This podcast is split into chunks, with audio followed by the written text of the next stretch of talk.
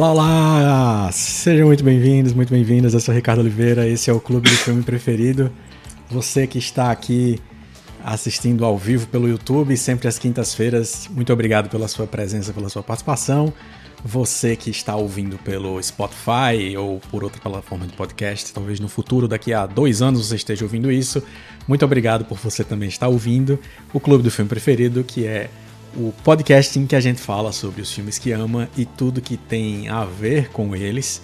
E hoje, especialmente, a gente vai falar sobre cinema e psicologia social, que é um tema que me interessa pessoalmente e que eu acho que devia interessar mais a mais pessoas, principalmente a pessoas que gostam de cinema e querem se aprofundar em temas de cinema, uh, mas também para pessoas que querem entender o mundo de alguma forma. A psicologia social é um assunto que tem tudo a ver com filmes, porque através de algumas narrativas baseadas em fatos reais ou não, a gente consegue pensar sobre o comportamento humano, pensar sobre é, diferentes aspectos da nossa vida em sociedade. E eu quero já dizer então que o nosso convidado de hoje, Samuel Lins, daqui a pouco aparece, ele já está aqui na, na Green Room do Clube do Filme Preferido, que é o camarim do Clube do Filme Preferido, que não tem nada, é só ele lá na casa dele, eu aqui e ele me vendo ficar falando as besteiras que eu tenho para falar. Então eu quero dar as boas-vindas para Fábio, para Suelen, que estão aqui com a gente no chat. Já deixaram seu boa noite, minha boa noite para vocês também. É, muito obrigado por vocês estarem aqui. Eu peço a vocês duas coisas. Primeiro, que você dê seu like, né? Quanto, quanto, quando você dá like aqui, você ajuda o YouTube a saber que essa é uma boa live que deve aparecer para mais pessoas que talvez não conheçam o canal e que poderiam conhecer. É, a segunda coisa é que se você tiver amigos que você sabe que vão curtir é, ouvir esse tema e participar ao vivo, seria muito legal se você pudesse compartilhar, de repente mandar uma foto aí no Instagram, mandar o link para o seu grupo do WhatsApp e assim por diante.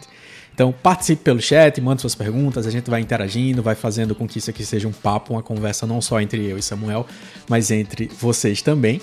A, a segunda coisa que eu quero comentar é que agora a gente tem aqui em cima as nossas redes sociais, que você pode seguir o meu filme preferido. Voltamos ao Twitter.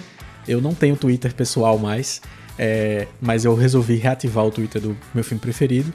E é a única rede social que não cabe o nome completo do, do meu filme preferido. Então lá é arroba filme preferido. E a segunda novidade é essa aqui, que é. Você pode agora mandar uma Pixpoca pra gente, que é o Pix Cinéfilo. E eu estou ousando colocar isso aqui logo de cara na segunda semana do projeto por uma razão muito simples.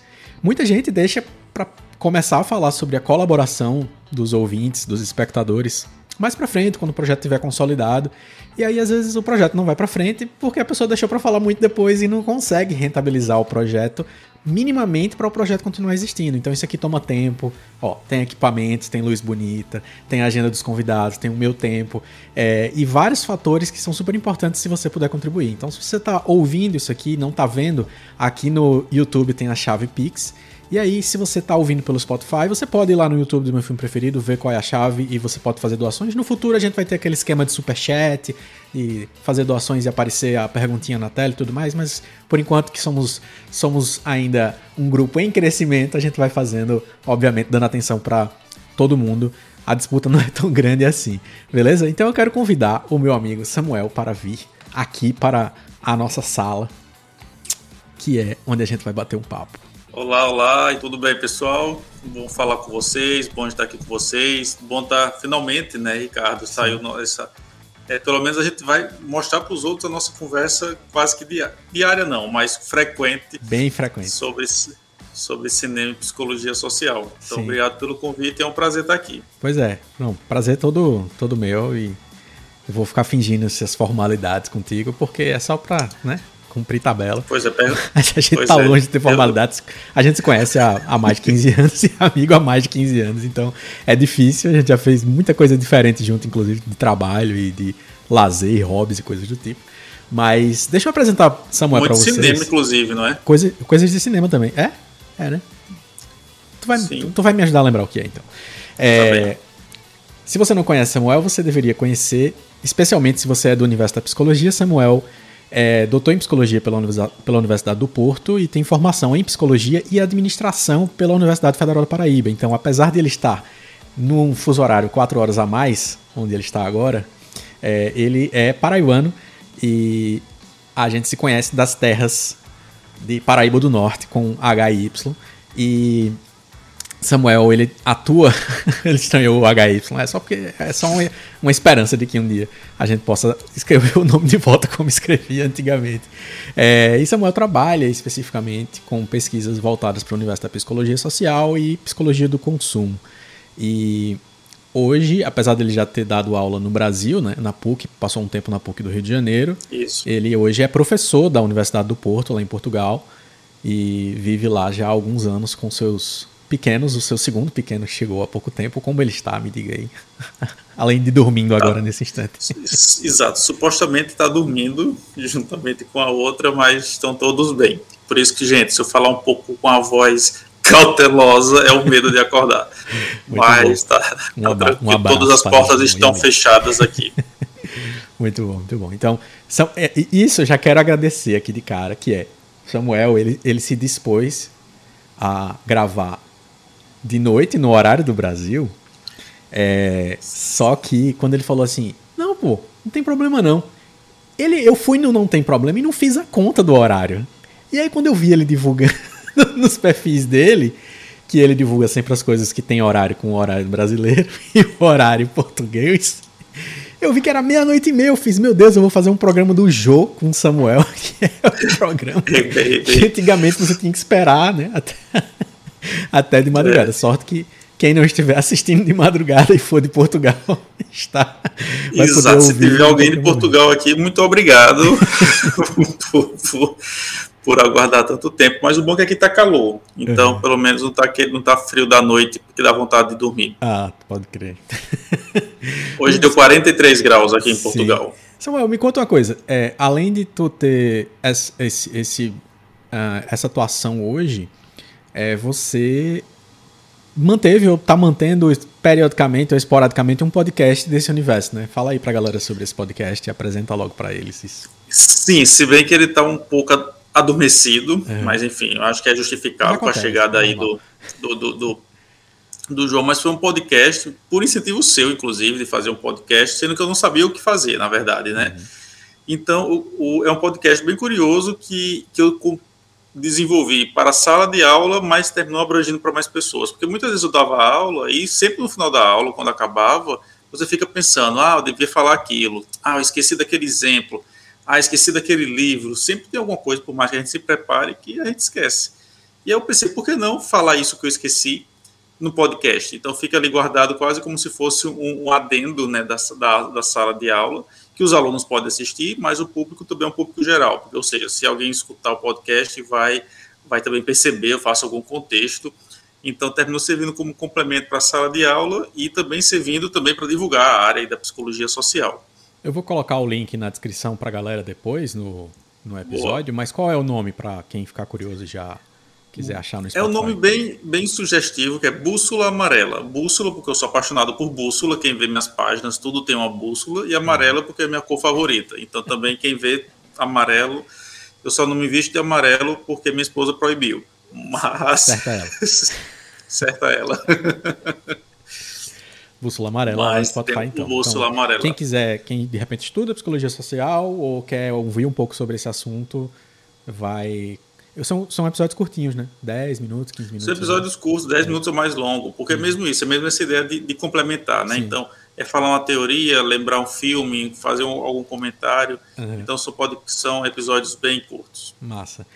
Isso, a gente tem um, um quebra-gelo oficial aqui do, do Clube do Filme Preferido, que é perguntar para todo mundo que chega qual a sua primeira memória de cinema. Se você lembra qual o primeiro filme que você ah, viu no lembro. cinema ou a sua primeira memória de cinema na infância? O Casamento dos Trapalhões, lá no Cine Plaza, quem é de João Pessoa, lá no Caramba. centro da cidade. O Casamento dos Trapalhões foi meu primeiro filme com meu pai. Caramba. Lembro. E, e, e, tu tem mais memórias disso, ou do, do, do, cinema especificamente, ou do filme em si?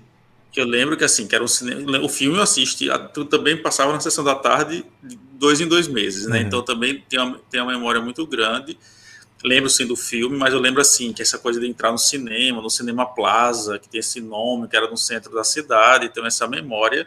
E lembro de outros filmes também, Lua de Cristal, vamos lá, da Xuxa. Sim. Também lá era, era, era um clássico.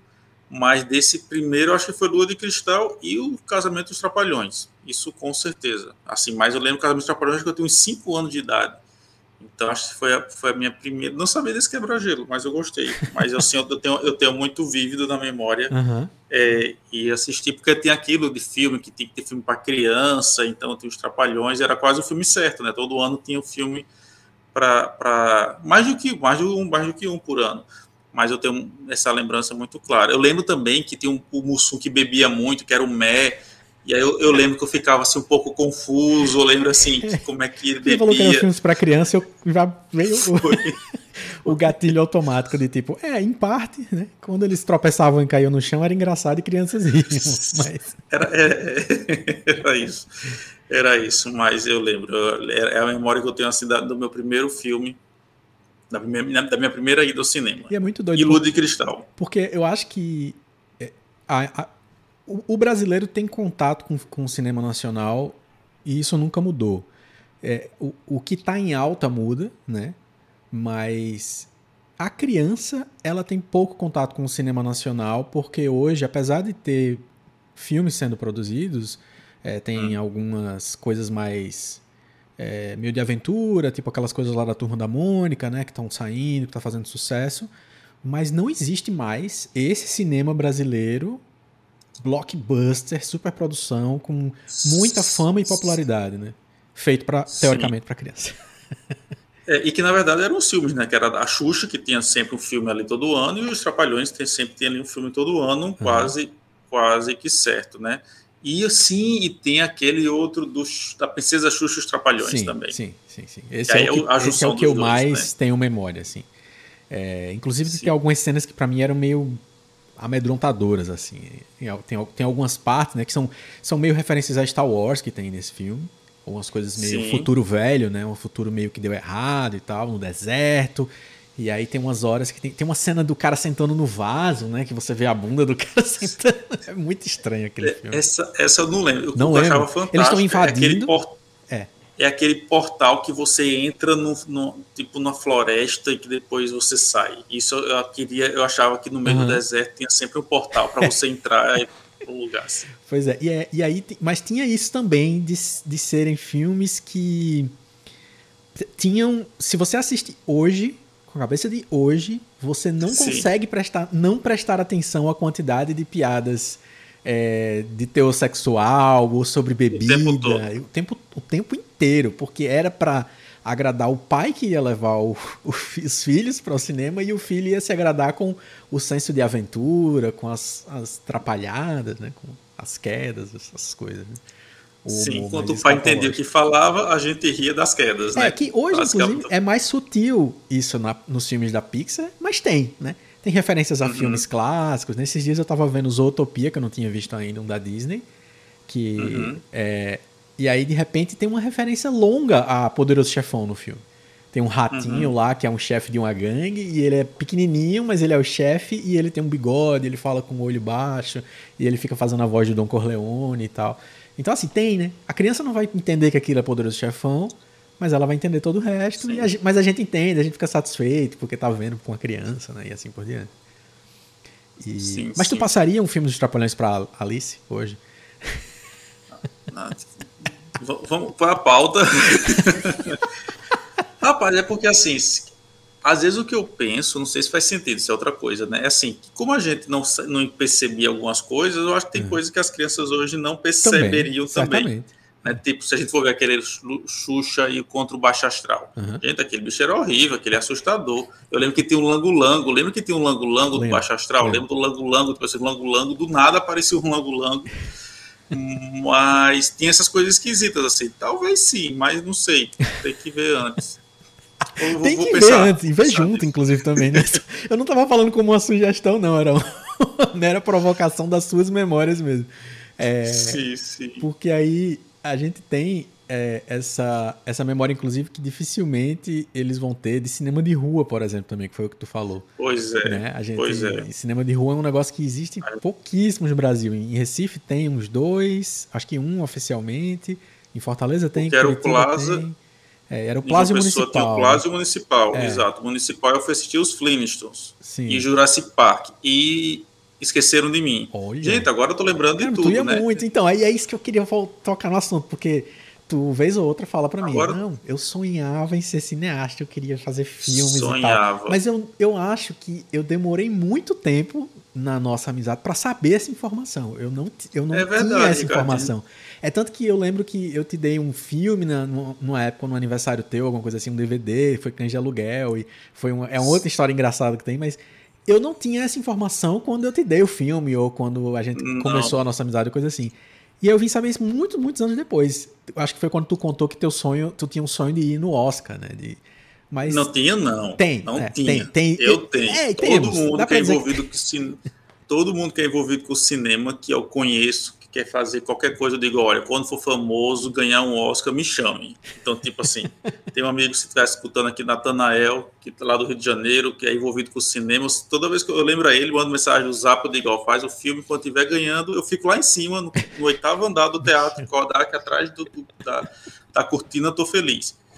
É um sonho, sim. Mas aí veio de onde essa, essa, essa na infância, essa paixão de, a ponto de querer ser cineasta na infância? Porque é um. É porque eu acho que o cinema me encanta essa sensação de que você pode estar em qualquer lugar. Né, de, literalmente, então essa coisa sempre me encantou e eu acho essa coisa do cinema assim de, de e, e o cinema antigamente era barato, né? Era Sim. dois, eu lembro que era, era dois reais. Eu sei que dois reais era caro, mas assim, não, dois reais também barato. não era muito caro na altura. Uhum. Então, assim, a minha pré-adolescência também acho que isso foi muito forte. Assim, 12 anos, quando a gente vai para o shopping a primeira vez, eu ia para o shopping sozinho para ir para o cinema. Então, na verdade, e, na, e, o bom desse cinema era porque, não sei se fazia isso, acho que sim, que a gente ia e ficava escondido para assistir a outra sessão, porque ninguém tirava você lá de dentro. Nos cinemas de rua, né? né? Você quer dizer? Sim, sim. Sim, é, mas numa, numa Naira Shopping, aí uma pessoa também tem aquele cinema é, Rex. Era um Rex, tinha, não era multiplex ainda, né? Tinha cara de cinema. Exato, você podia ficar escondido dali e assistir duas, três sessões. Então, assim, é. era o auge, também acho que representa um pouco essa independência. Uhum. E agora falando, eu não tinha percebido o quanto eu ia para o cinema realmente quando era criança. Sim. Para assistir esses é, filmes. Você tem uma memória boa especificamente, inclusive. Tenho. Porque... Sonho de Verão, dos Trapalhões, Trapalhões não, do, dos, dos Paquitos das Paquitas. Então acho isso. é, o Ellen citou aqui Sonho de Verão no, no chat, inclusive. Sonho de Verão, Rei Leão, assisti no cinema, então realmente eu não vi nada era... disso. Olha como é engraçado, porque eu, eu, eu hoje me dediquei na minha vida mais a, a estudar, a falar, a escrever essas coisas sobre cinema e a de, de ver muito. E você não foi nesse caminho necessariamente nem como um hobby, né? Tu não acabou não sendo um cara cinéfico que fica vendo filme, sei lá, todo hum. dia ou de forma programada, ou estudar, não foi? Não. Né?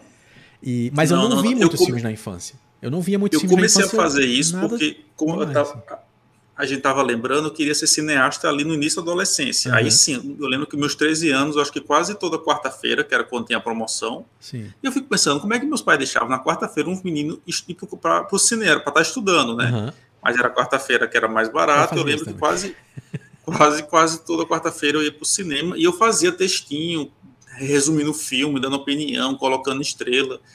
É, e, aí tinha, e aí teve uma coisa que aconteceu, isso, isso eu não contei para todo Quando eu fazia a oitava série, no meu colégio, teve um diretor de cinema que ia fazer um filme na Paraíba que deu um curso para os jovens de três meses no IES, no colégio. Uhum. Então a gente filmou, aprendeu que era cam essa coisa da câmera, é, dos, dos, então de, de, que é pequeno, que é grande, do close, a gente aprendeu a fazer roteiro. Então assim, isso era algo que eu realmente tinha queria muito. Mas eu não tinha a mínima ideia de saber como é que começava a fazer isso, né? Uhum. De, de filmar.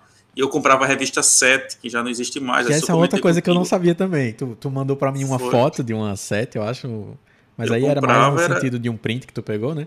Mas, Sim, mas aí tu lia 7. Era um, por exemplo, eu não eu lia, lia, eu não lia. Nem, nem quando eu comecei eu... a me interessar, eu lia 7.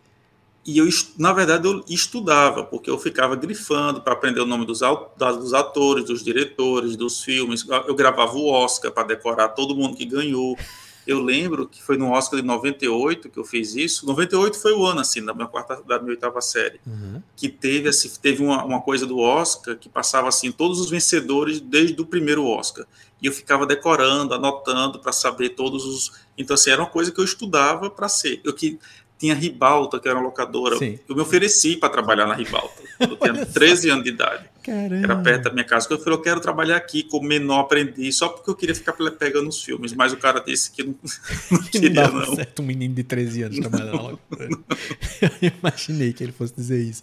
É, salve Sim. aqui pra Gi, Ismael, que tá no chat com a gente. Tava no, foi ela a participante do primeiro episódio. Muito obrigado, Gi. Vão ouvir lá. Se você tá por aqui e não ouviu o episódio com o Gi, vai lá assistir ou ouvir, tá no YouTube. Tá eu assisti um pedaço para ver como é que foi o primeiro, para pelo menos eu não falar tanta besteira. muito, muito bom. Que massa, Sam. É, e aí, mas tu tem uma razão específica de por que, que isso não foi para frente, não só no sentido é profissional, acho, mas no sentido. Eu acho porque eu não sabia o que fazer. Uhum. Assim, não, não, sabia. Era algo que tu fazia não, sozinho, né? Não tinha um grupo de pessoas contigo. Era isso? Sim, não sabia. Exato. O, o, que, eu, o que eu imaginava é que eu tinha uma amiga que estudava comigo, que a prima dela era de São Paulo, que aquele uhum. Rubens Edvaldo Filho uhum. tinha uma escola para quem queria ser crítico literário. É. Uhum. E que essa prima dela tinha uma lista de filmes e, enfim, então meu sonho era, tipo, eu vou estudar isso para quando crescer, poder ir para São Paulo. Mas aí, tipo, uhum. eu acho que se eu tivesse sido seu amigo nessa época, a gente fosse, talvez é, eu, ia, eu, ia, Porque eu acho que a gente se conheceu quando isso. isso. já não era parte da tua vida e não, já não, não já era interessante para tu mais, eu acho, talvez. Era é, isso. Pô. Pô, mas me, me explica uma coisa, assim, a gente começou a puxar esse assunto há alguns anos, eu acho que uns dois, três anos. E eu, eu não lembro se eu me interessei por psicologia social, não no sentido técnico como você, de ter ido estudar e, e, e se especializar nesse assunto, mas como curioso. E eu não lembro se foi por causa dos filmes que tu indicou quando eu fui te perguntar sobre alguns assuntos ou não. Eu acho que foi. Mas é, o que eu queria era que tu tentasse explicar para a galera primeiro o que é que é psicologia social, para eles tá entenderem bem, do que é que a gente está tratando aqui e a gente vai ter que começar a destrinchar quais são os filmes que a gente lembra que tem a ver com esse universo. Explica aí para a galera. Enfim, psicologia social é vida. Eu digo assim, como diz a minha esposa minha esposa Ana, porque, enfim, ela, ela já fez um doutorado em psicologia social, porque tudo fica explicando, né? Falando, ó, porque a psicologia, ela já sabe o nome de teórico, ela não é teoria, da área, ela é da área de saúde. Não, não, é enfermeira. sabe, não é da área mesmo, mas de tanto eu ficar falando, mas assim, psicologia social, é, a psicologia tem várias áreas, psicologia clínica, psicologia da família, psicologia cognitiva, enfim, claro que as áreas também são, são interdisciplinares, mas uma das áreas dentro da psicologia é a psicologia social. E de maneira bem simples, o que é a psicologia social? É a, é a área da psicologia que estuda as interações humanas, ou seja, como eu influencio os outros e como os outros me influenciam. Então, estamos aí falando de, de e esses outros podem ser uns outros reais ou imaginados. Quando digo imaginado, não no sentido de fantasma, tá? Mas assim, como é que eu acho que eu me comportaria na, na presença daquela pessoa? Então, nada mais é do que a influência dos outros na minha vida, no meu comportamento e como também eu posso influenciar o comportamento dos outros. E quais os processos cognitivos, ou seja, processos mentais e processos afetivos, as nossas emoções, que estão envolvidos e que são gerados nessa interação. Então, de maneira bem simples, é o estudo da influência do, recíproca entre as pessoas. É, legal. Isso é, isso é uma das formas que eu acho que é mais, mais simples de entender mesmo, o estudo da influência, né? E, e, como, Sim. e como que isso mudou muito por causa do digital, né? Passou a ser uma camada a mais desse, desses níveis de influência. Né? Sim, na verdade potencializou, né? Eu acho que potencializou uhum. porque Sim. assim, em termos de princípios, em termos de processos, continuam os mesmos, mas que foram foram adaptados para novos contextos como como como digital. Sim. Mas é, então por isso assim, a gente pode falar que praticamente coisa que é vida, porque assim tudo que é influência social, né? Tudo é como eu me comporto, como eu ajo dentro de determinado contexto, como os outros me influenciam. Né? E é uma disciplina que eu dou também no mestrado aqui. E uma das perguntas que eu faço primeiro de aula para os alunos, eu faço tipo um questionário para depois fazer o mesmo questionário no final. tu faz um questionário com os alunos. faz, é assim. uma, faz uma pesquisa, porque psicologia social essencialmente faz pesquisa Sim. o tempo todo. Na tua aula, tu começa é, é, com uma pesquisa. Começa, começa. E uma das perguntas que eu faço, você se considera uma pessoa influenciável? Uhum. E sempre tem aquele que diz, não, não, que eu tenho autoestima, não, porque não preciso disso, não, eu sei o que eu quero. E eu faço novo, novamente no final, e faço a mesma pergunta, e no final todos concordam que são influenciáveis. Uhum. E isso, na verdade, é. Então, e o cinema acho que tem isso. Acho que uma coisa que eu gosto muito do cinema, para além do entretenimento, é que a gente consegue analisar alguns filmes, tem alguns filmes que são quase como películas de laboratório, assim, você consegue ver processos, você consegue analisar contextos, até a psicologia clínica e outras áreas, você consegue ter um recorte da realidade muito bem feito que você pode realmente analisar aquilo como uma peça científica, assim. Né? Então, acho, eu acho que tudo começou, Ricardinho, é, quando você foi escrever aquele texto sobre a crença do mundo justo. Ah, sim. Eu acho que foi a primeira vez que eu te procurei para perguntar, tipo, tem alguma coisa que explica isso aqui, né? Que, Exato. Que foi um caso em que é, a, aconteceu algum caso de estupro em que uhum. saíram muitos. Eu acho que é 2016 essa história, se não estou enganado. Saíam muitos posts de pessoas falando que a culpa era da mulher porque ela estava no lugar errado, vestida do jeito errado e coisas do tipo, que continua sendo uma idiotice, não mudou, as pessoas, muitas uhum. pessoas continuam pensando dessa forma. Só que eu comecei a pensar, caramba, será que tem alguma explicação da psicologia para essa tendência das pessoas em culparem a vítima, porque me parece que não acontece só nesses casos. Uhum. Na época eu estava com essa pergunta. Ou seja, a pessoa que sofre um furto no meio de uma festa porque o celular estava no bolso e aí as pessoas dizem, tava dando mole também, não tinha como não, né? E a gente instantaneamente pensa isso. Eu cheguei para Samuel, tem uma coisa que explica isso? Aí tu me contou o quê? Me conta aí. Tu me Exato. Contou. Pronto, é isso. Existe uma, uma, teoria que é a crença do mundo justo, de maneira bem simples. A crença do mundo justo é a crença de que coisas boas acontecem com pessoas boas e coisas más acontecem com pessoas más. Então, se aconteceu algo ruim com alguém, é porque ela fez algo por merecer. E se algo acontece bom, é porque ela também fez algo por merecer. Então, se uma mulher foi estuprada, é porque ela provocou, porque ela merecia aquilo ali, porque se ela não fizesse algo, ela não, não para provocar, é, não teria acontecido isso com ela. Então, uhum. se ele foi assaltado, é porque ele deu mola. Né? Se ele foi morto porque estava brincando na praia, é porque não deveria estar ali naquela hora. Então, é essa crença de que as coisas boas só acontecem com, com quem faz coisas boas e coisas mais com pessoas mais. E por isso que quem tem uma forte crença no mundo justo tende a culpabilizar sempre a vítima. Por quê? Porque se acontecer alguma coisa com aquela pessoa, então, na verdade, ela tem alguma parcela de culpa por ter acontecido aquilo com ela. E aí foi daí que a gente começou a falar, e, e também é muito comum, né? Assim, querendo ou não, por ser da minha área, da mesma maneira que tu comenta coisa de comunicação, eu sempre uhum. comento. Eu, eu tenho um grupo meu do Zap, que sempre no final, quando tem alguma discussão, alguém escreve: Samuel já já vem falar uma teoria da psicologia social que deve explicar alguma coisa. Então, porque assim, porque isso que eu acho também curioso, estou aqui falar, puxar brasas para minha sardinha, porque a psicologia social são também de uma, uma, outra definição que às vezes dá de maneira menos científica é a psicologia do cotidiano. Sim. Então que a gente aprende coisas, são coisas do dia a dia, como porque elas acontecem, ou psicologia do senso comum, que é do senso comum, não no sentido de ser, de ser algo mais inferior, mas é porque a gente tenta entender essas, esses comportamentos do dia a dia e porque a gente traz, explica e como a gente explica a realidade. É, porque aí, antes de antes da gente continuar, deixa eu só aproveitar para ler aqui dois comentários bem legais do Fábio. Fábio Iglesias está aí com a gente no chat. Ele falou sobre. Ah, aquele... o Fábio está aí. Tá, tá aí. Ele falou sobre um ponto de. Quando eu falei sobre o digital, né, sobre como que isso trouxe uma camada nova, ele falou muitas vezes a gente acha que esses fenômenos novos de fake news, cyberbullying, cancelamento, é, que são que a internet gerou esses fenômenos, mas na verdade eles ganharam uma nova roupagem, e eu concordo Exato. demais, né? Que são fenômenos que aconteciam e a, a internet de alguma forma potencializa ou amplifica a, o alcance dessas coisas, ou o tamanho do estrago que essas coisas vão fazer. E ele falou basicamente sobre a dinâmica ser a mesma, só que apenas mais rápida, de alcance Exato. potencialmente ilimitado, né?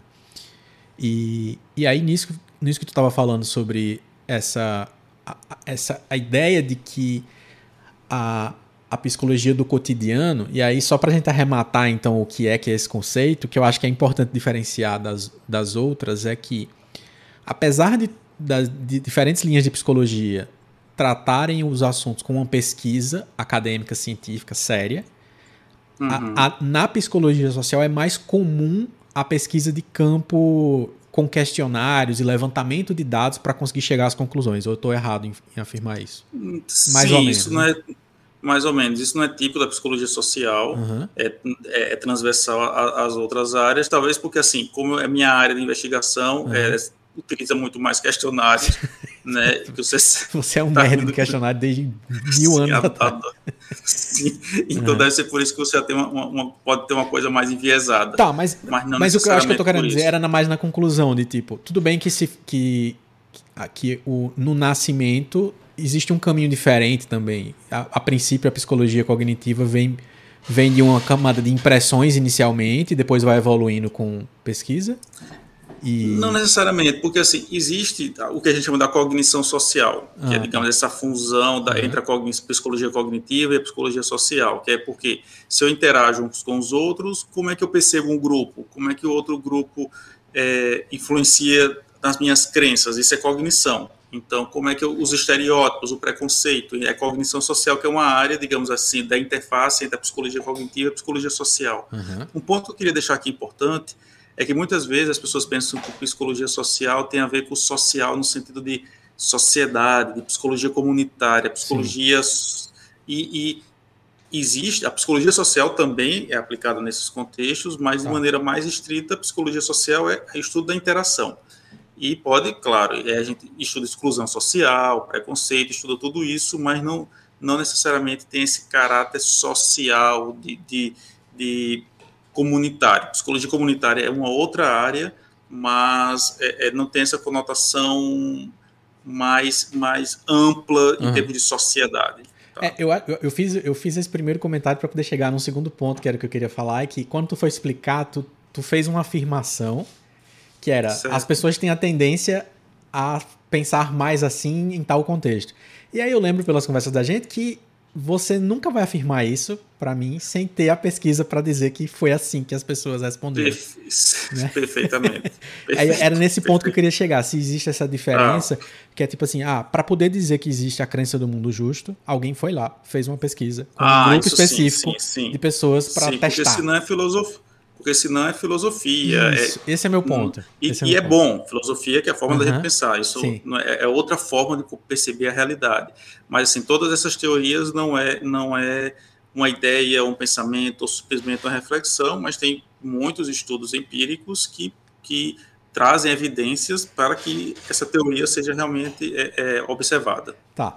Aí vamos ah, lá. Percebi, beleza. Tu, tu, Nesse, nessa jornada que eu fiz com você, de começar perguntando sobre isso, e descobrir que existia crença do mundo justo, chegou um determinado momento, estávamos em 2018, se eu não estou enganado, e a gente começou a ver alguns ventos de mudança muito loucos acontecendo no Brasil, que hoje a gente, quando Até olha em perspectiva, bate uma tristeza danada, né? As coisas que a gente estava vendo se construir, e aí eu fazia assim, não é possível que as pessoas sejam tão influenciáveis assim a ponto de ter um, uma, uma cegueira sobre isso, sobre esses temas, Perfeito. né? E aí falando de todo o contexto que eram as eleições de 2018. E aí tu me apresentou é, os estudos de três é, de três nomes da psicologia que que você me apresentou já dizendo assim, olha, tem esses filmes aqui. E aí é onde eu acho que a galera que tá curiosa para saber onde, onde faz a ponte entre psicologia social e cinema, de forma mais direta, existem filmes que são sobre experimentos tentando Exato. estudar o comportamento humano. E aí, os três nomes que você me apresentou na época foi Stanley Milgram, Solomon certo. Ash e o Philip Zimbardo. E explica para a galera qual é o contexto desses estudiosos da psicologia, o que é que eles estavam fazendo, o que é que eles estavam tentando descobrir. Tá, então vamos lá, né? Segunda Guerra Mundial e o mundo se acabando, né? Espero que seja só passado, né, gente? Que a gente às vezes tem um, né? Isso é coisa muito longe, muito longe, guerra, né? É, passou, pô, não acontece e, nada parecido mais hoje. Não acontece nada parecido. E o que acontece?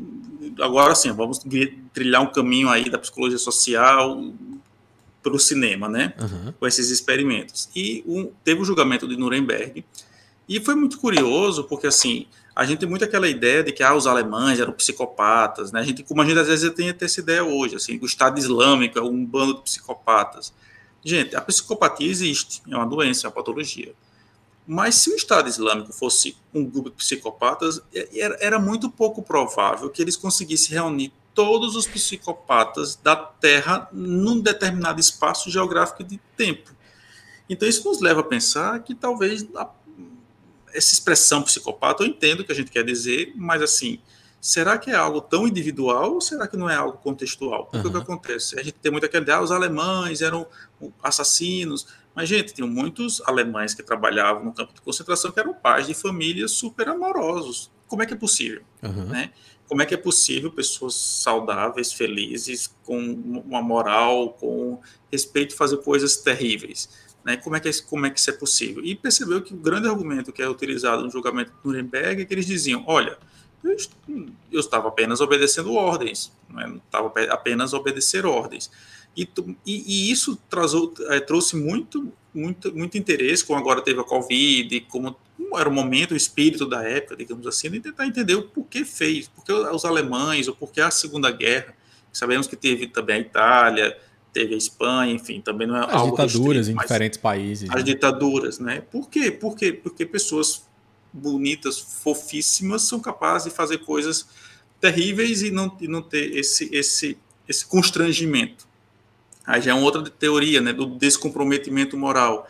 Porque quando a gente está debaixo de alguma autoridade, é como se a gente deslocasse a nossa moralidade. Então, até porque existe uma certa moralidade em obedecer à autoridade, né? Então, assim, mas como eu estou debaixo da autoridade, é como se a minha moralidade fosse suspensa e agora eu atribuo a responsabilidade do meu comportamento àquela pessoa que é de autoridade sobre mim. Sim. Agora, isso tudo que eu estou falando agora são teorias que foi pós Segunda Guerra, uhum. ou, que já havia algum, mas teve avanço depois da, da Segunda Guerra. E aí temos o experimento do Solomon Ash e do Stanley Milgram, que é muito curioso o filme, agora já pode falar dos filmes, né? Claro, claro. Que é o filme, é. né, O Experimentador. O que, o que é, é no Brasil, Desculpa te interromper, no Brasil eu acho que chamam... Tem, como não é um filme que foi lançado oficialmente e ele não está disponível em streaming, você consegue alugar na Apple TV o Experimenter. Okay.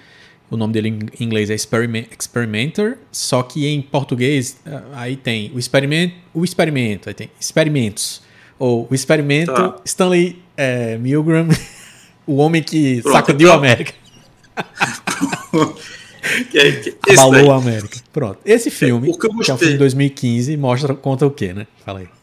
É, fala a história do Stanley Milgram, que eu já já vou falar dele, mas eu gosto desse filme, que eu uhum. recomendo assistir, porque é um, é um filme meio que documentário, mostra é. cenas reais, mostra a relação dele, por exemplo, é, o quanto ele não gostava de trabalhar com Solomon eu nem sabia que ele tinha trabalhado com Solomon Ash. Uhum. Então mostra assim, algumas curiosidades também da vida do, do, investigador e tem algumas coisas meio que documentais. É. Então é, é muito interessante. Mas é uma ficção que tem elementos documentais, isso é importante. Inclusive tem, sim, sim. tem atores famosos, tem a Winona, Winona Ryder, tem o Peter Sesbeck, que são atores famosos fazendo personagens baseados na história real desses personagens.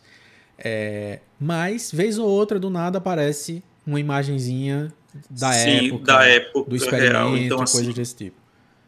E, e, essa parte dos experimentos que mostram são muito reais, né? São muito verdadeiras, uhum. assim, não é nada muito ficção. Por isso que eu gostei bastante. Então ele fez esse experimento que é o seguinte, tá? Então é, ele basicamente criou uma máquina da choques, certo? Então imagina convidava você, Ricardo, para um experimento, que tem aí o nome, que era o experimento de atenção. Então, na verdade, tinha Ricardo, que era o, vamos chamar assim, o cobaia, e outra pessoa, vamos chamar o Fábio Iglesias, que está assistindo. Uhum. Então, dizia, Ricardo, você vai fazer várias perguntas e se o Fábio errar, você dá um choque nele. E à medida que ele for errando, você vai aumentar o choque, tá? A intensidade do choque. A intensidade do choque. Uhum. Isso vai até 400 volts. Entretanto, se passar ali de 300 volts, tá, nos seus números exatos, ele vai morrer, tá? Mas a gente vai continuar. Então, tudo bem. E eu colocava sua mão, Ricardo, lá, você levava o choque, levava Fábio para outra sala ao lado e começava a fazer as perguntas. Sem era ver mais ensaiado. o Fábio, né? Sem ver, Sem mais. ver mais o Fábio, apenas escutava. E, e eu só dizia para você que você, então, aí você continuava, fazia as perguntas, o Fábio errava, você aumentava a intensidade, o Fábio errava, você aumentava a intensidade, e quando chegava ali nos 300 volts, você sabia que ia matar o Fábio.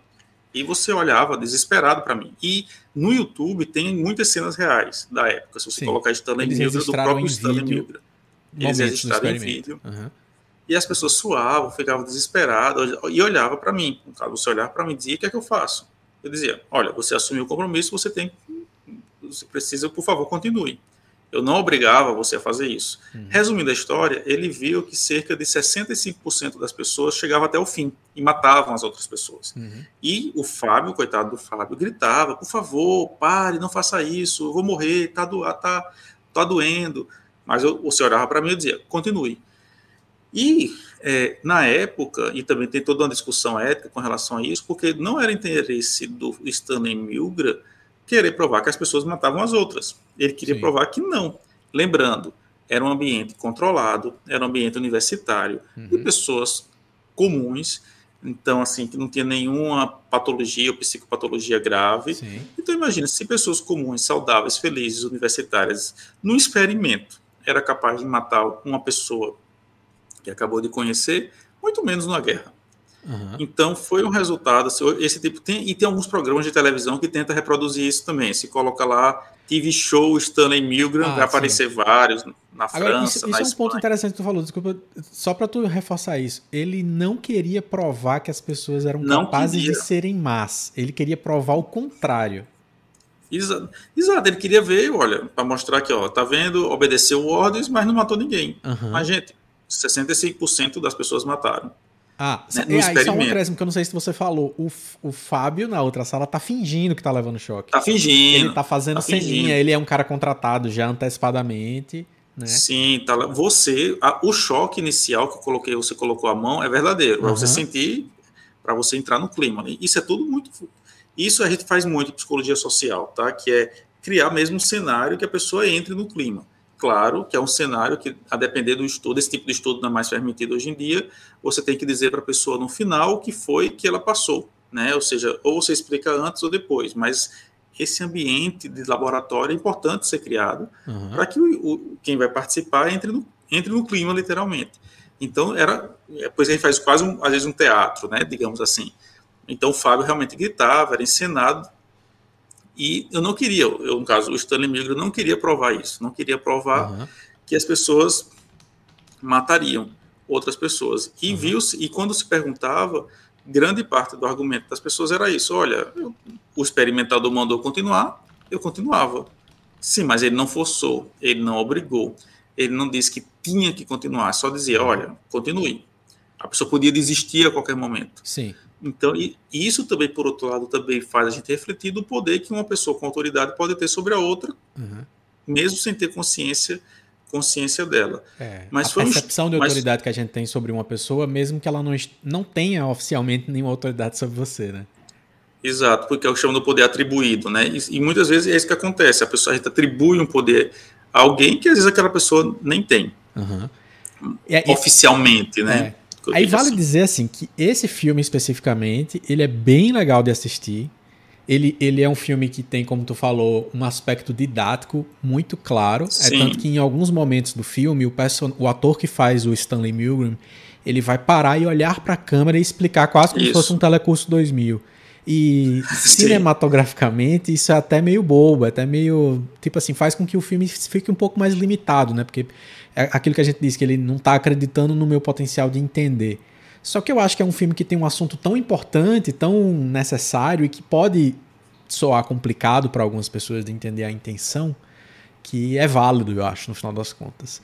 Mas Sim. o que no final das contas o filme vai fazer muito bem é colocar essas cenas com uma energia, com uma, com uma tensão, né? Quando ele está esperando que alguém desobedeça, né? Ele, tá, ele começa a criar essa sensação: será que ninguém vai desobedecer? Será que ninguém vai parar Exato. no meio do processo?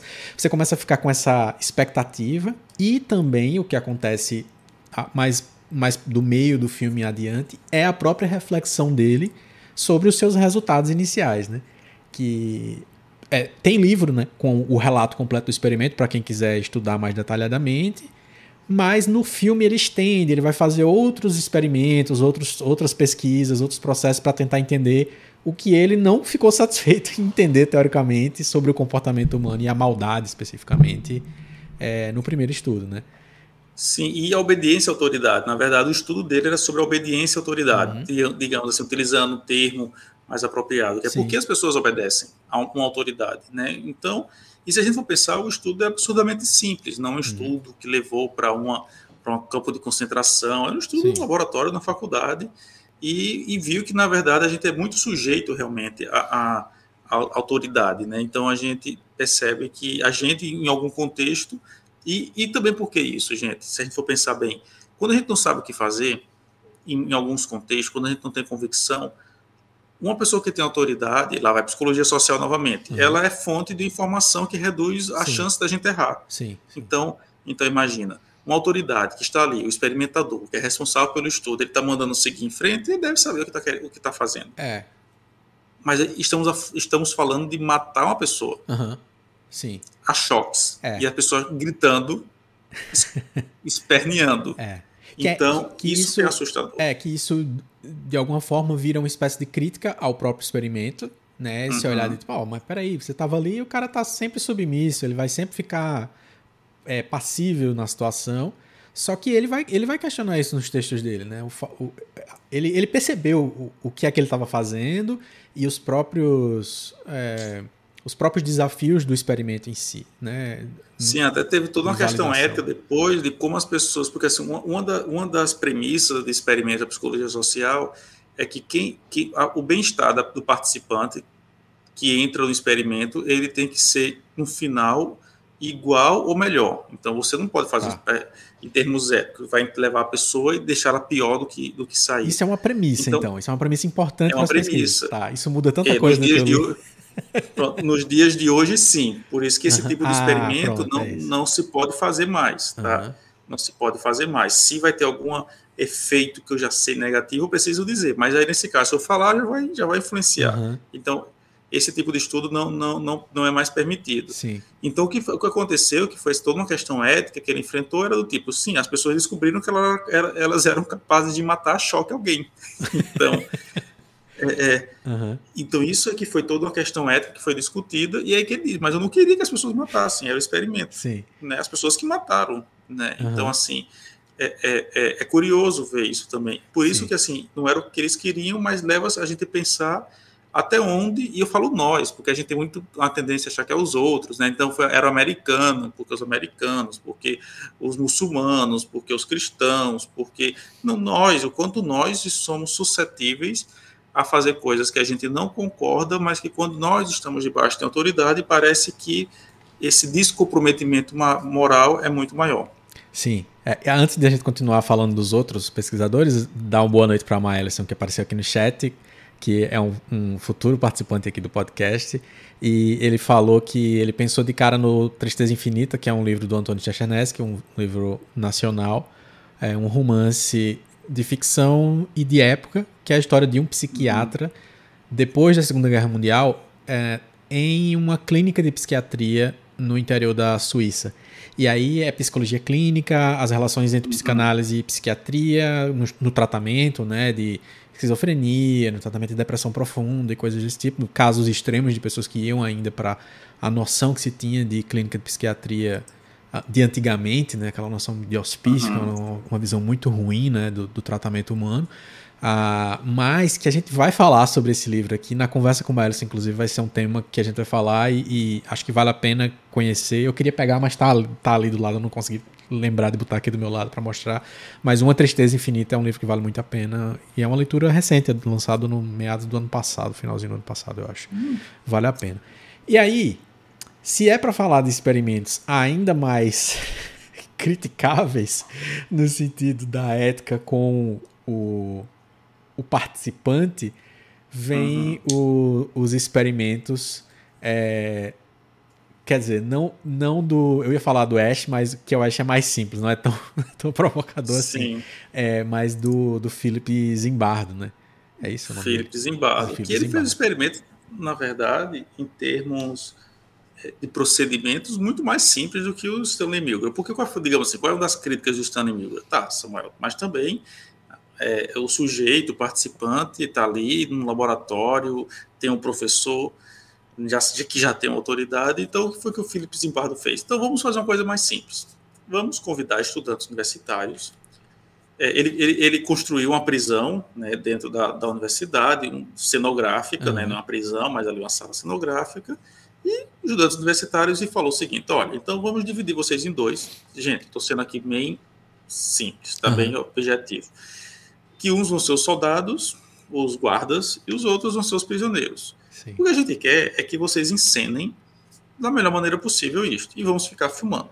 Ou seja, não, não existia uma autoridade pré-estabelecida, reconhecida socialmente, como professor, como pesquisador.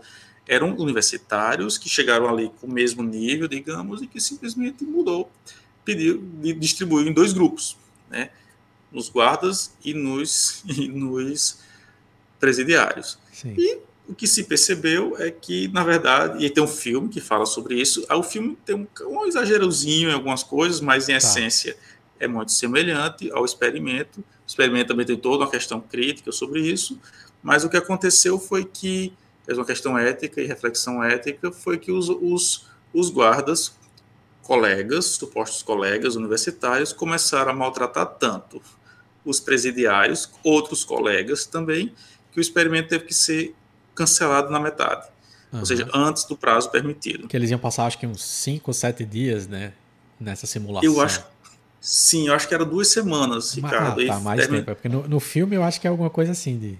E aí eles semana, ficaram tá. só cinco, seis dias, porque uhum. foi, foi abortado ali no meio, porque o, o, nível de violência estava tão avançado que, que, que, teve que parar por uma questão de, de de controle, né, de bem-estar das pessoas. Uhum. E o que é uhum. curioso, e aí lá vai outra coisa, que são outro termo da psicologia social, que são os papéis que nós assumimos. Porque o que vai mostrar a evidência aí são duas coisas. Um, o quanto quando a gente assume um papel, a gente tende a corresponder àquele papel, às expectativas sociais daquele papel. Então agora você é um guarda.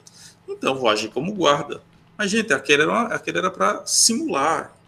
Eu vou bater no colega só porque eu estou a fingir que eu sou guarda se nem é o guarda de verdade, mas o, o, a força que um papel tem.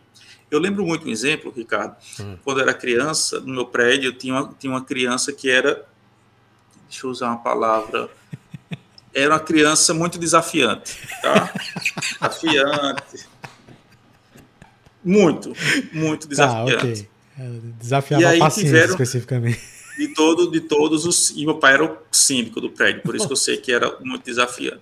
E aí, numa reunião de condomínio, tiveram a brilhante ideia de, de, de fazer um. criar um cargo no prédio que era o síndico Mirim. E quem foi eleito? A criança desafiante. Gente, a criança desafiante ficou o exemplo da, do prédio. Até descobrir que tinham criado esse cargo só para que ela parasse de ser tão desafiante assim. E aí voltou muito pior. Fizeram Mas um experimento de psicologia. Fizeram um experimento quase isso, de criar ali um papel. Você, e às vezes a gente faz isso com os nossos filhos. Ah, você é o príncipe, né? você é a princesa, tem uhum. que se comportar assim. A gente, na verdade, está estabelecendo papéis. E o que foi assustador no, de Felipe Zimbardo foi isso. Na verdade, foi distribuir papéis e pedir para que as pessoas interpretassem. Sim.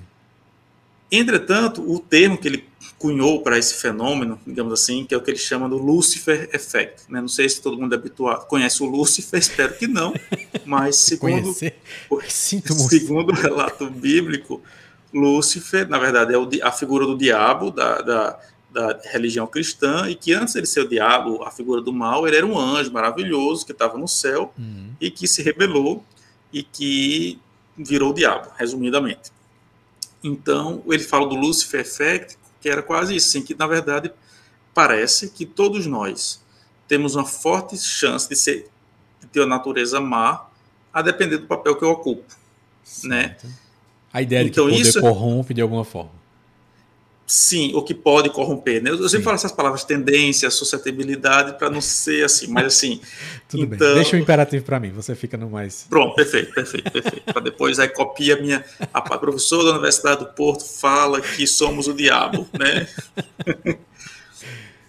mas, mas se a gente for ver, essa, esse, é como se nós tivéssemos. Nós é como se nós todos tivéssemos um lado mal, e mal é de mal e que na verdade a gente só precisa de ter o contexto específico Sim. para desenvolver essa essa colocar essa maldade para fora. Isso a gente vê em outros contextos, não em maldade. O carnaval é um exemplo muito muito curioso como quando muda a norma, a gente vê pessoas completamente, digamos, conservadoras e sérias, mas durante o carnaval a pessoa, como a norma muda, a pessoa ah. muda, depois que a norma mudou, voltou para outro papel voltou para a vida normal. O que é curioso, né? Que na verdade a gente é a mesma pessoa, só mudou a norma social, o papel que a pessoa desempenhou. Entendi. Então esse experimento dele mostra isso, quanto os papéis que a gente ocupa pode desempenhar, pode fazer com que a gente seja mal. Aí eu estou falando mal de maldade, cruel, não é uhum. é simplesmente cometer um erro. Né? E esse filme mostra muito bem sobre isso. Sim. Tá, muito bom. É... Eu, ia, eu ia comentar especificamente sobre o filme, que o nome do filme é o experimento da prisão de Stanford, É, uhum. é o nome que você vai mais, mais facilmente encontrar se você for procurar sobre o filme. Vai estar na descrição é, aqui do vídeo depois. É um, é um filme de 2015 e que ele está disponível para aqui no Brasil para alugar via Claro Vídeo e Apple TV. E eu recomendo bastante que você, se você se interessou pelo tema, você assista, é, já sabendo que ele tem a mesma limitação do outro filme. Ele é um filme que vai ter uma didática interessante pelo que Samuel descreveu agora, inclusive, eu não sabia, tem limitações do registro, de, de ser exagerado um uhum. pouquinho, porque aí sempre é, sempre vai estar uma, uma exagerada nesses contextos para ficar mais emocionante. É filme, né? Ou mais, é, ou mais suspense, ou coisa do tipo. É, mas ele tem o Billy é, Crudup, que é um baita ator e que é o, ele interpreta o Philip Zimbardo. É, e aí o filme vai mostrar. Muito... E tem aquele outro do, do, Precisamos falar de Kevin, né? Um dos guardas. Ah, é, um, do, um dos um dos, não, é ele? Acho que não. É? Um dos guardas é que apanha, é. Ah, tá. É. E aí, é, e tem vários outros atores que estão tão em alta mais hoje em dia, assim, nos últimos anos. Sim. Que eram um dos jovenzinhos que são os prisioneiros e tal. Tem vários, vários mesmo. E, e o filme tem uma. Tem um, um. Esse mesmo controle das emoções da gente, assim. Você vai sentindo que ele vai fazendo. trazendo a sensação de dramatizar no sentido trazer mais suspense, trazer mais emoção para aquilo que foi um registro é, asséptico, né? Vamos dizer assim, quase, porque é uma câmera de segurança só que eles praticamente usaram uhum. para registrar na época, né? É, mas, assim como no filme sobre o experimento de, de Milgram, também já tem a crítica ao próprio experimento. Então, mais para o terceiro ato do filme, você já vai ver o próprio filme refletindo sobre o que aconteceu. No, uhum. no filme do, do experimento da prisão de Stanford, esse papel de crítica vem de um personagem específico que é um homem negro, amigo de um dos, dos psicólogos que estão, ou dos pesquisadores que estão fazendo o procedimento, e que tem uma passagem pela prisão. Ele não é um pesquisador, no, no filme ele cumpre esse papel de não sendo um pesquisador, vem um observador externo, mas que tem uma experiência tangível, né? ele viveu anos na prisão por um crime que cometeu.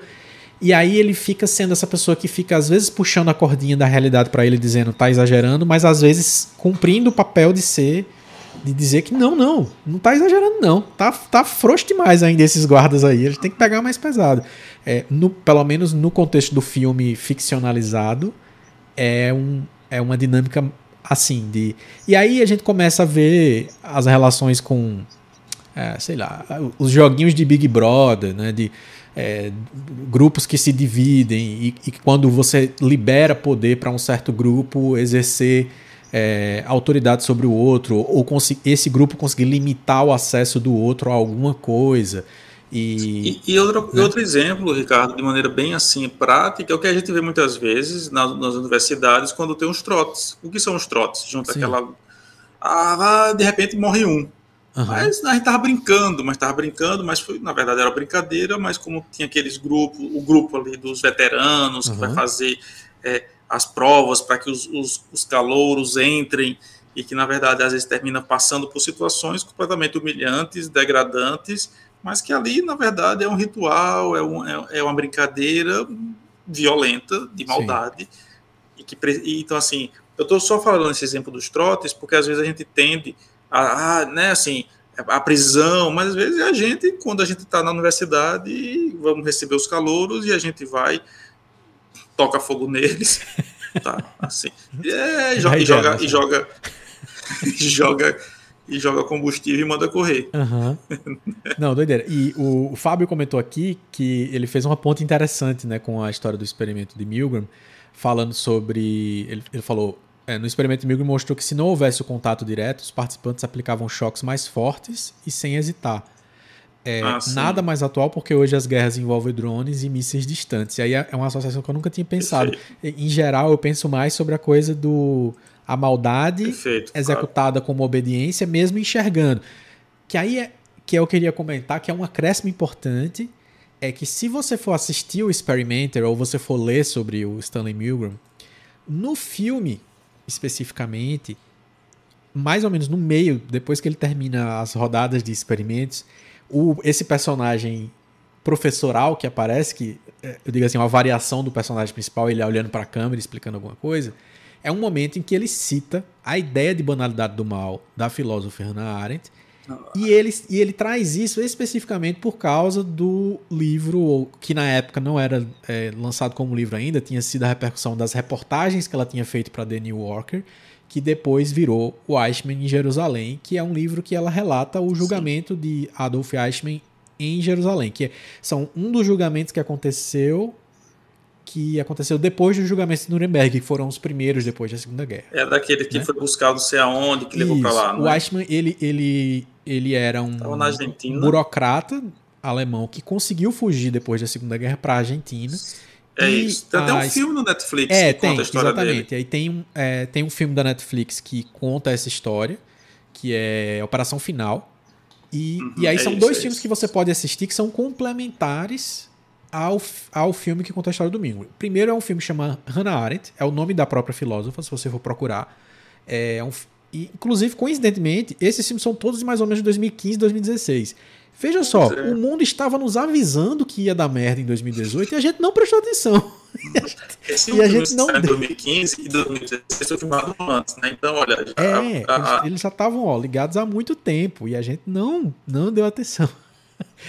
E esse filme, Hannah Arendt, é um filme que vale a pena porque é o não é a história da, da filósofa, é o, é o relato especificamente dela indo cobrir o julgamento, contando a história do Eichmann e assim por diante. E o segundo filme é o Operação Final. O Operação Final é uma ficcionalização também da, da captura, porque foi um sequestro.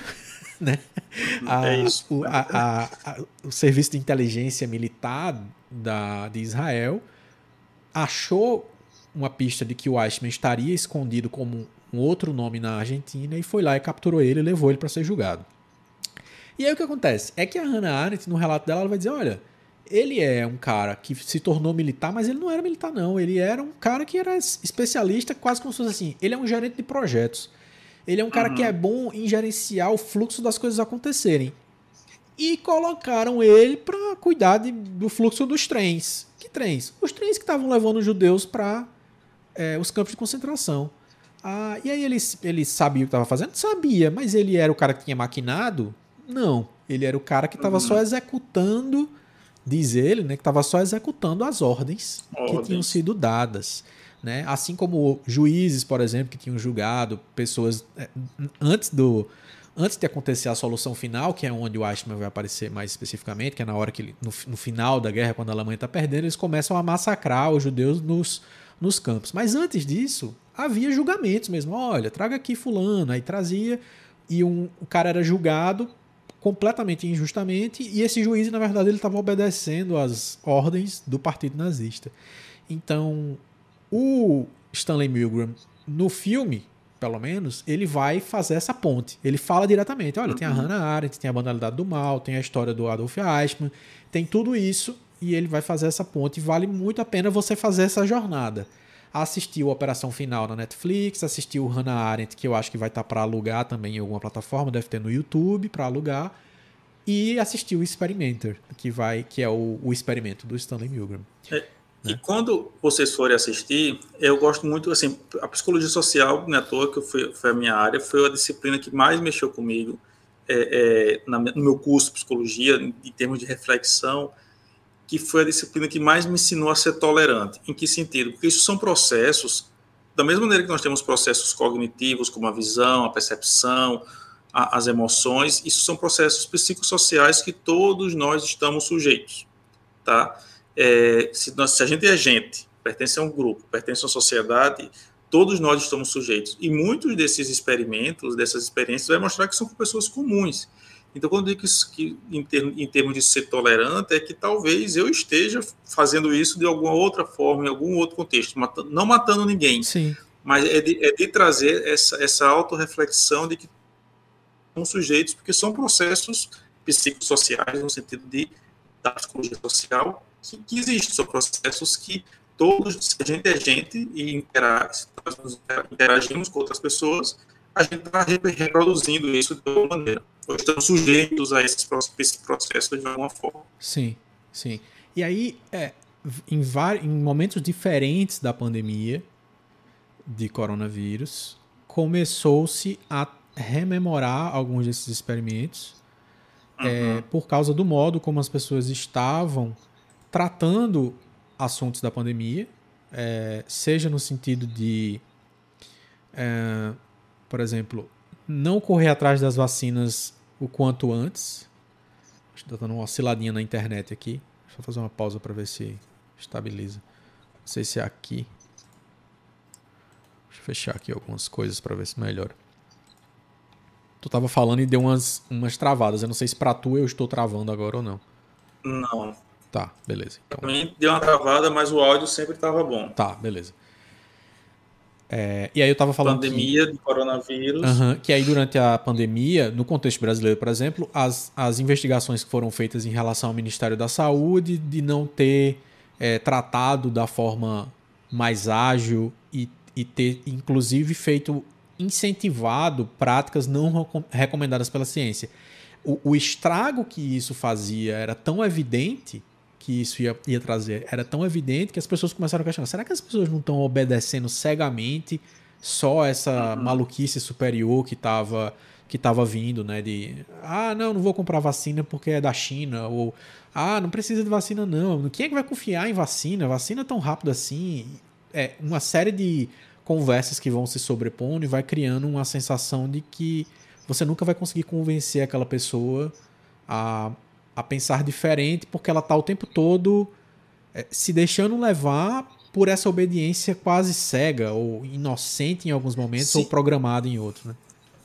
Sim, e por que isso, gente? É, se a gente for pensar bem, em momentos de incerteza, quando a gente não sabe o que fazer, a melhor coisa que acontece com a gente é quando aparece alguém que sabe fazer alguma coisa. Ou Mesmo que, que essa sabe. coisa que essa pessoa saiba não faça sentido. Uhum. Mas se eu não sei, pelo menos pode, aparecendo alguém que saiba, que fale com, com convicção e que essa convicção de alguma maneira seja algo para me proteger, gente, eu não sei o que fazer. Apareceu Joaquim, José, que diz, ó, faça isso, faça isso, faça isso, porque lembrando que aconteceu em várias partes do mundo, milhares de pessoas morreram tomando álcool, achando que ia ficar álcool de álcool, então assim, mas apareceu alguém para dizer, lembrando, momentos de incerteza, de uhum. instabilidade, né? E se a gente for ver nas guerras, em muitos momentos, é, figuras, o, o Hitler, a, foi uma figura dessa. A Alemanha estava destroçada, apareceu alguém, lembrando que não foi alguém do nada, né? Teve toda um, uma forma de, de vendê-lo também. Sim. Mas era alguém que representava um, um crescimento, né? Então, uhum. se,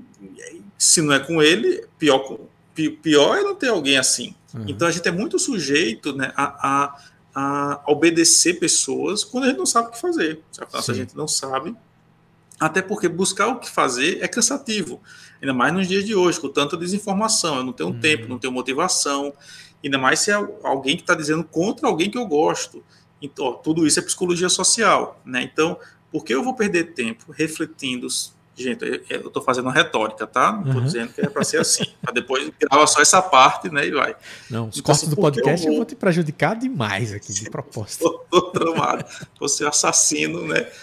É, então, assim, por que eu vou perder tempo escutando alguém que eu não concordo? Primeiro, nem tempo eu tenho. Segundo, o tempo que eu tenho, eu estou cansado, estou estressado, estou nervoso. Aí agora, no tempo que eu tenho livre para fazer coisas, para relaxar, eu vou escutar a opinião de outro que é contra aquela pessoa que eu tanto gosto.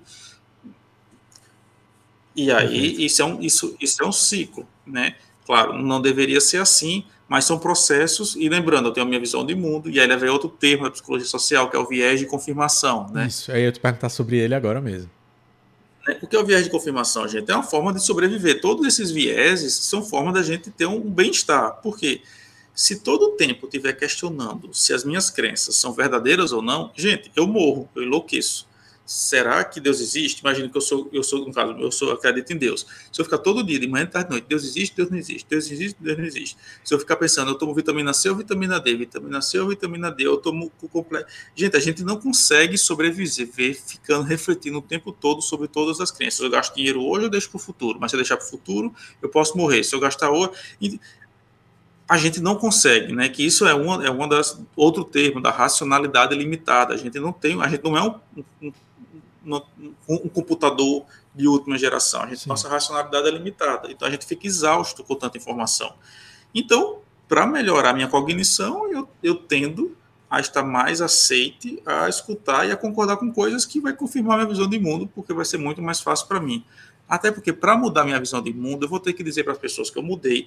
Se eu dizer para as pessoas que eu mudei, as pessoas vão dizer, ah, você mudou. E, e aí, se é para ter confusão, a gente parece se sente muito mais forte amarrando o bode, como a gente tem essa expressão, do que mudando de opinião. Sim. O que não deveria ser, né? Eu estou dizendo assim, mas isso tudo são processos, percebe que aí entra bem a cognição social, são processos cognitivos, porque está na minha mente, mas ao mesmo tempo processos é, é, sociais, porque eu estou muito preocupado com o que os outros pensam. Uhum. Por isso que é muito comum pessoas, às vezes, mudar de país. Olha, estou falando de mim, será? Ou mudar de, ou mudar de estado, mudar de emprego, porque vai ter novas pessoas, vai ter a possibilidade de começar do zero, vai ter a possibilidade de mudar novamente. Sim. É, porque às vezes realmente é muito difícil para a gente admitir que a gente mudou. Tá. E aí foi muito legal tu ter falado de viagem de confirmação agora, porque eu acho que tem tudo a ver com o terceiro pesquisador que foi o que a gente não citou e que infelizmente o caso dele não tem uma adaptação da história dele, um, um filme ficcionalizado, mas você consegue assistir a registros do experimento no YouTube, que é o caso do experimento de conformidade do Solomon Ash. É, sim, que, sim. Que eu tem, acho que tem tudo a ver com Antes dele, uhum, ainda tem o do Sheriff, Sim, se pergunta sim, sim, lá o do Sheriff, que foi o inicial, uhum. mas do Ash é mais, é mais absurdamente ah, o do absurdo. Sheriff é anterior a todos esses. Anterior a ah, todos eles. Eu achava que era contemporâneo, não sabia. Não, o Sheriff foi o primeiro, porque o do Sheriff usava. Então vou fazer, vou dar um resumo. Dá um resumo porque Sheriff inclusive fez. eu adicionei, eu não conhecia esse até até estudar ah. para fazer para conversar contigo. É, mas aí eu vi que tinha tudo a ver com um livro e um filme que eu tinha acabado de assistir. Então já tem dicas sobre isso também. Conta aí como é o do Sheriff. Então vamos lá, o que foi o do Sheriff? Em 1930, isso é bem antes da Segunda Guerra, tá? Ele fez um experimento super simples. O que foi que ele fez? Numa sala escura, totalmente escura, ligou uma lanterna com um feixe de luz. Gente, talvez aconteceu com vocês quando a gente olha muito para uma lâmpada e muda de lado, a gente acha que a, a lâmpada está se mover, mas a uhum. lâmpada não está se mover, é o movimento dos meus olhos. Isso se chama o efeito autocinético. É um, isso, é um, isso é um termo físico, isso não é biológico, nem psicológico, não é, não é o espírito que você está vendo. Então, o que ele fez? Numa sala muito escura, colocou um feixe de luz. Novamente, Ricardo, digo, Ricardo, você vai olhar para esse feixe de luz nessa sala escura e quando você mover os seus olhos, esse feixe vai se mover. E eu quero que você me diga quantos centímetros você acha que ele vai se mover. Ricardo vai lá e ele disse, olha, moveu uns 18 centímetros. Tá ótimo. Agora, Ricardo, a gente vai repetir esse experimento, agora vai ser com o Fábio e com a Suelen, tá bem?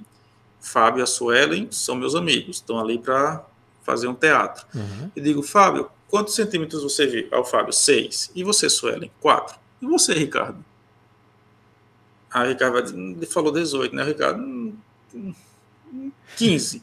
Então vamos fazer de novo? Você, Fábio, seis. E a Suelen, quatro. E você, Ricardo? Oito. Tá, a última. É o, que a gente, é o que a gente vai chamar de convergência à norma. Então, por causa da pressão do outro, você ah, tem, agora que eu entendi porque você citou antes do Dias, entendi. Sim. Uhum. Mas o que acontece? Qual era a crítica que se fazia a esse efeito? Tá, tudo bem, mas isso de mover o cérebro, o cérebro não, a, os olhos, pode ter realmente alguma característica ali do olho que movimentou mais ou movimentou uhum. menos. O que foi que o Solomon Ash fez? Então vamos fazer uma coisa bem simples. Existem três linhas, uma grande, uma média e uma pequena. Ponto. Todo mundo vai ver essas três linhas, não depende da luz, da, da, da iluminação. São três linhas, uma grande, uma média, pequena, A, B e C. E do lado vai ter uma linha que é igual a uma dessas três. Então imagina uma linha A grande, média e pequena, e aqui do lado vai ter uma linha pequena do mesmo tamanho. Certo. Certo. Temos ali um grupo de pessoas na sala e só um que não sabe do que está acontecendo. Um grupo de cinco pessoas. Ricardo, você normalmente não sabe. E eu pergunto, Fábio, lembrando, grande, média e pequena qual é a. a Aqui é igual uma. Aqui é igual a outra. Certo. E aí é, é, é a pequena que está lá. O Ricardo vê a pequena. Aí o Fábio diz, a grande. Todo mundo diz que é a, é a grande, mas é a pequena. Uhum. Gente, a gente não está falando de luz, de iluminação, e são retas bem, bem caricatas. E aí, Ricardo, no desespero, o Ricardo fala: é a grande. Uhum. Mas, gente, como é que você falou, Ricardo? Então, é que chama da pressão da norma. Isso observou que quanto maior a quantidade de pessoas que repetem o erro, aí tem aquela frase lá do Goebbels, da, da propaganda nazista, Sim. Né, do quando se, uma mentira repetida muitas vezes se torna verdade, porque basicamente é isso. Quando a pressão do grupo, se todo mundo vê uma coisa, só eu que não vejo, talvez o errado sou eu. Uhum. Entretanto, percebeu que, por exemplo, se tivesse alguém no grupo lá dos cinco, tirando o sujeito que estava participando, que é outro termo, quebrasse a unanimidade, você se sentia muito mais confortável. Então, se alguém Sim. dissesse, não, é, é, é a pequena, e, e, no vídeo, né, no YouTube, tem vários vídeos que a pessoa quase que sorri assim. Finalmente ah, alguém que você que for, quem tá vendo e faz assim um joinha para o outro, que virou viraram BFF. Sim. Por isso que é aplicado em outros contextos, se fala que é muito importante numa discussão de grupo ter o do contra, o, o que seja intencionalmente do contra, porque às vezes tem outra expressão também que é o grupo, a mente grupal, que é quando a gente está na discussão do grupo, chega um momento que talvez todo mundo vai concordar com algo, simplesmente porque está todo mundo concordando. Uhum. E se alguém, e porque acha que está todo mundo concordando, eu não vou discordar. Então é muito importante em decisões grupais ter aquele que sempre discorda, mas não para criar problema, mas para quebrar essa unanimidade, quebrando essa unanimidade, outro que discorda vai deixar essa pessoa mais confortável para discordar também. É, é como se uh, existe, existe a ideia em narrativa que, que é quando você acredita em algo por causa de um problema que acontece com você. Você desacredita, você perde a fé, uhum. você desacredita nisso, e depois você desacredita de desacreditar. Ou uhum. seja, você ou volta para o estágio inicial ou você evolui, mas baseado na sua essência é como se a gente precisasse da antítese para poder saber onde a gente quer Perfeito. estar, não é? é e para deixar a gente mais confortável uhum. para levar essa reflexão, que é o que a gente vê no outro filme, que é o Doze Homens e uma Sentença. É Perfeito. É isso. Perfeito. É isso. É. Quando eu assisti esse filme a primeira vez, eu dizia: quando eu fosse professor de psicologia social, eu vou comprar esse. Eu tenho aqui em casa o DVD para passar ele. Eu acho esse filme, uma, uhum. como disse, uma daquelas coisas que é para assistir nem para entretenimento, só para analisar as relações. Sim que fala exatamente isso. 12, 11, 11 pessoas são contra, são a favor, né, da, é, lembrando aí, tá, então vamos falar 12 homens uma sentença, Estados Unidos condena um jovem, nos Estados Unidos o, o júri tem que ser unânime, diferente do Brasil que é por maioria. E aí, dos 12 O jovem está sendo júri, acusado de assassinato, que é uma coisa, uma, um adolescente praticamente, se eu não estou enganado. Um adolescente. E aí 11, 11 pessoas do júri condenam e só um que não. E aí o filme se passa dentro de uma sala, um pouco claustrofóbico nesse sentido, dele tentar convencer os outros e passa exatamente em alguns contextos é exatamente isso que você fala, né? Que é tem alguns que eu não vou dar spoiler, mas uhum. tem um lá que não concorda das experiências pessoais, Sim. mas o fato de ter alguém que discorde um do contra para crescer, não aquele que vai discordar, uhum. mas permite que outro que outro se sinta mais à vontade também. É o que acontece de maneira bem simples quando a gente está na festa de aniversário e ninguém vai embora. Quando um decide ir embora, acabou a festa. É, porque a graça do filme, e aí, como você falou, sem dar spoiler, apesar de ser um filme de 57, a gente deveria poder fazer isso. Mas como é um filme que trata sobre a mudança de decisão, eu não vou falar. É, mas aí a, a dica que eu dou quando você for assistir é primeiro essa dica nova de você passar a assistir com um olhar de comportamento humano e a, a, o jogo de influência. Porque é você fica pensando na dinâmica do filme que a única pessoa responsável por mudar todos é o, o que discordou. Né? Se são uhum. 11 que estão concordando e um vem e discorda, você vai o, o filme vai começar a mostrar para você que na verdade não é o, o, o estopim foi ele, mas são é, é a conquista progressiva do voto indo ir mudando, que é interessante. Ou seja, quando ele conquista um, aparentemente ele já vai conquistar pelo menos mais uns dois, e aí vão mudando, e eles vão repetindo o voto secreto durante o processo. Agora, o segundo olhar, que é importante, que aí é um olhar mais para a estética do filme, é você perceber como que é, a sensação de espaço apertado e como a câmera passeia entre eles promove essa sensação das pequenas influências acontecendo. Sim. Um olhar para o lado, a câmera gira na hora que tinha que girar, porque você vê que a reação. Tipo assim, eles vão conversar num cantinho. É, dois, né? É, é, um, é um, é um, como eu disse, é um laboratório. É, Aquilo é ali perfeito. dava você pra. É perfeito. É. Porque aí. É e aí é, é, perfeito mesmo, tá? Pra mim é um dos melhores filmes feitos de, de, na história do cinema. Quer dizer, ele. Vão dois conversar no canto, a câmera acompanha. Aí os dois estão conversando ali, cochichando, sem ninguém ouvir. Ah, mas não dá, porque o menino não sei o que, tá muito na cara, a faca tá aqui, não sei o que. E aí quando ele volta a câmera e, e aí eles voltam pra mesa para continuar a conversa, tudo que aconteceu naquele momento influencia a reação deles ao que os outros vão falar naquele momento. Então, é, é o tempo todo mostrando assim, pô, a gente quando recebe uma fake news no WhatsApp e passa para frente sem perceber, a gente não entende que não é só porque você a pessoa é, é ruim, é porque a pessoa é má que ela passou.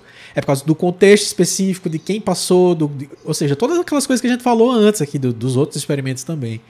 É, então, o, o, o filme, quando você soma ele a você entender essas ideias sobre o comportamento humano, sobre jogos de as dinâmicas de influência, né?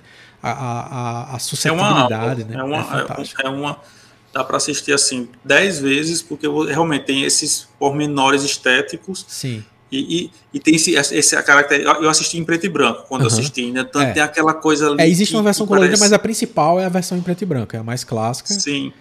E é muito. Quando eu comprei o DVD, foi já estava colorida. Mas assim, você realmente é, é um cuidado que, que é fantástico. Quando uhum. assisto, tanto que eu dizia, quando eu fosse professor, eu vou passar, eu vou passar esse, comprar vale esse pena, filme obrigatório, obrigatório. Dá um salve aqui para Diego, que está por aí também, chegou dando boa noite. A gente só conseguiu dar boa noite agora que a conversa estava no gás. Mas eu ia te perguntar se. É, porque eu fui, eu fui ver os experimentos do Sheriff e eu vi que ele tem um experimento específico que era uma dinâmica com crianças, em que ele divide dois Eita, grupos de crianças sim. e ele incentiva algum grupo sim. a ser malvado com o outro. E aí, tu, tu, tem como relatar esse experimento pra gente? Porque é, é um tem, é um filme específico gente, que isso, é eu... é 1900, isso é quase 100 anos desse desse desse é, Eu não sabia que era dos anos 30, eu achava que ele era dos anos 50, sim. 60 também. Basicamente, então, acampamento de jovens e que eles vão para um acampamento, um acampamento e eles começam a dar, a dar mais privilégios para uns do que para os outros e que tem e incentivar a competição, por isso que isso não poderia. E percebeu que eles eram super amigos, os jovens não sabem o que é essa competição e começam a jogar coisa no outro, a manchar o outro, enfim. Eles realmente se odeiam, não, não são mais amigos porque começam a incentivar a competição. E aí agora, o que fazer? Para eles voltarem a ser amigos eles criam um objetivo em comum. Então, se todos quiserem, olha só, era para assistir um filme, o objetivo em comum. Imagina, naquela época, 1930, assistir um filme, Sim, era o auge, coisa. e eles começam a ter que, ter que para assistir o filme, eles têm que fazer atividades juntos. Uhum. E eles voltam a ser amigos para poder conseguir aquele alvo, o que mostra no sentido de ter metas supra pessoais, né, assim, para além de, dos meus objetivos e mais, mais grupais, levam. Tem até outro filme que eu esqueci o nome agora, que é daqueles de jogadores de basquete, também que fala um pouco de jogadores de basquete negros e brancos, é com o Denzel Washington, eu acho. Ah. Que coloca os dois para treinar juntos, para quebrar as barreiras, em nome daquele, de um objetivo maior. Não é só ficar junto, até porque é é, existe uma teoria. Ou... Eu acho que é futebol americano. Que tem, que tem até ele, ele leva lá para onde teve aquele discurso do Abraham Lincoln. Ah, é o jogada decisiva? Eu acho que é. Isso é outra teoria da psicologia social, que é a teoria do contato, tá. que vai dizer que quando a gente entra em contato com as pessoas que a gente é, não gosta, digamos assim, a gente uhum. tende a, a, Mas o que a teoria do contato vai dizer é que o contato só vai. Esse, essa, esse, essa colaboração só vai existir se as regras forem aplicadas iguais para os dois. Ou seja, se for só para colocar junto, vai ser muito pior. Tem que ter ali um, um, um objetivos em comum e, e, regras aplicadas igualmente para os dois. Já, é vai, o, já foi para outra. O Fábio falou que é o duelo de titãs, essa história, que eu acho que é o de futebol duelo americano, titãs. não é o de basquete, é não. Isso, Porque tem um filme dos Denzel Washington que é de basquete também, mas, mas eu acho que é o, é o duelo, de titãs. titãs mesmo. É esse. É é, esse é só que aí, o que, que aconteceu? Foi muito curioso isso, porque, como eu te falei, até eu te, eu te confirmar para essa data, eu não sabia do, do Sheriff.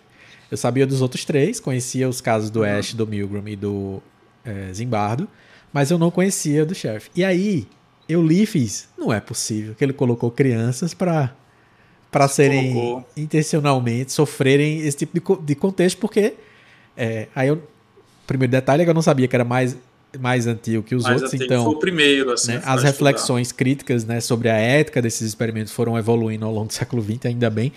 Mas eu tinha acabado de ler Senhor das Moscas de William eu Golding. Que tu, falou, que tu colocou lá no. É. No... E aí, o, do que é que se trata o, o Senhor das Moscas? Também pós Segunda Guerra Mundial, um livro de 55, eu acho. 54. O William Golding ele conta a história, uma história de ficção, de ficção 100% ficção, de que um grupo de crianças ali entre entre crianças de 8, de 6 a 12 anos de idade, é, fica preso numa ilha porque acontece um acidente de avião e tal. Você não sabe direito o que é o acidente, mas aparentemente eles estão ali na ilha por causa de um acidente e não sobrou nenhum adulto. É o piloto, é o piloto morre, aparentemente eles estavam sozinhos e aí você também não sabe por que, que eles estão sozinhos. Beleza. O que, que acontece? Né? Esse filme passava na sessão da tarde, a versão de 1990, inclusive. Existem duas adaptações, uma de 63 e uma de 1990 do, do livro. E então algumas pessoas podem lembrar dessa, dessa história também. E aí o que acontece é que começa a acontecer a, a necessidade de sobrevivência na ilha, procurar por comida, arrumar os, arrumar os abrigos, é, fazer uma fogueira para ter sinal de fumaça e eles poderem ser encontrados. E aí começa a surgir a necessidade de ordem, né? de regras, de normas para aquela convivência acontecer supostamente da melhor forma. Só que são adolescentes, crianças e adolescentes. E aí começa a surgir antagonismos entre dois, especificamente dois que têm o perfil de liderança no grupo, e começa a haver uma batalha no nível de eles se é, se entrarem em embates que levam a embates físicos e a, a, a, a a um a quase a um primitivismo de comportamento de, em relação a como conseguir comida, em relação a como punir pessoas que fizeram coisas erradas na história. E aí eu li o, o, resuminho de Wikipedia do Sheriff, não é possível. O Golden Pô, deve ter ouvido aí. falar do, do experimento Sim. do Sheriff para escrever o livro. É, mas aí a dica é o seguinte: o filme de 1990, o, primeiro que o livro é fantástico, é uma recomendação fortíssima que é, que se leia, que se conheça, porque é como 12 homens uma sentença, assim. É, uhum. Jogadas de. É, dinâmicas de influência, dinâmicas de poder, dinâmicas de. de, é, de, de principalmente sobre normas, a ideia de regra é muito forte, né? Eles, as crianças o tempo todo falando, a gente precisa de regras, a gente precisa de regras, porque se não tiver regra a gente não vai conseguir. E aí tem um personagem no, no livro que ele fica o tempo todo falando, vocês estão agindo como um bando de crianças, o que é que os adultos iam pensar da gente? Ele fica o tempo todo fazendo esses julgamentos, meio querendo ser o adulto na história. Então tem, tem umas dinâmicas muito interessantes. E, é, é, é e aí eu quero dizer que vale a pena assistir o filme de 63. Se você não for muito okay. rigoroso com a qualidade da imagem, tem completinho no YouTube que uma pessoa fez lá o favor de colocar ah, é, disponível o Senhor das Moscas 1963. É, ele, ele tem um, o ritmo de um filme de 1963, é preto e branco, então tem que ir com paciência, não, mas é muito superior, é, inclusive na relação com o, o livro.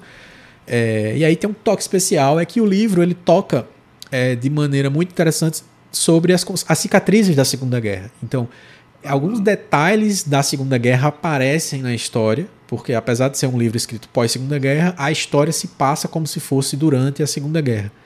É, e aí tem alguns detalhes da Segunda Guerra que vai aparecendo e vira, no final das contas, uma grande alegoria né, sobre a humanidade e o que acontece com a gente quando a gente é colocado em situações extremas assim. Então. Tá, é... Então, e, bom exemplo, e dentro desse exemplo de relações intergrupais, não é um filme, mas é um tipo um, um relato. Se vocês colocarem no YouTube Blue Eyes, Brown Eyes. Isso não é um experimento, isso Sim. foi um, uma experiência que uma professora fez na escola, também foi super criticada depois, mas ela ainda continua hoje dando palestras e tudo, agora bem mais velha, que ela numa sala, numa sala de, de, de primários, ela tinha lá crianças de olhos azuis e olhos castanhos.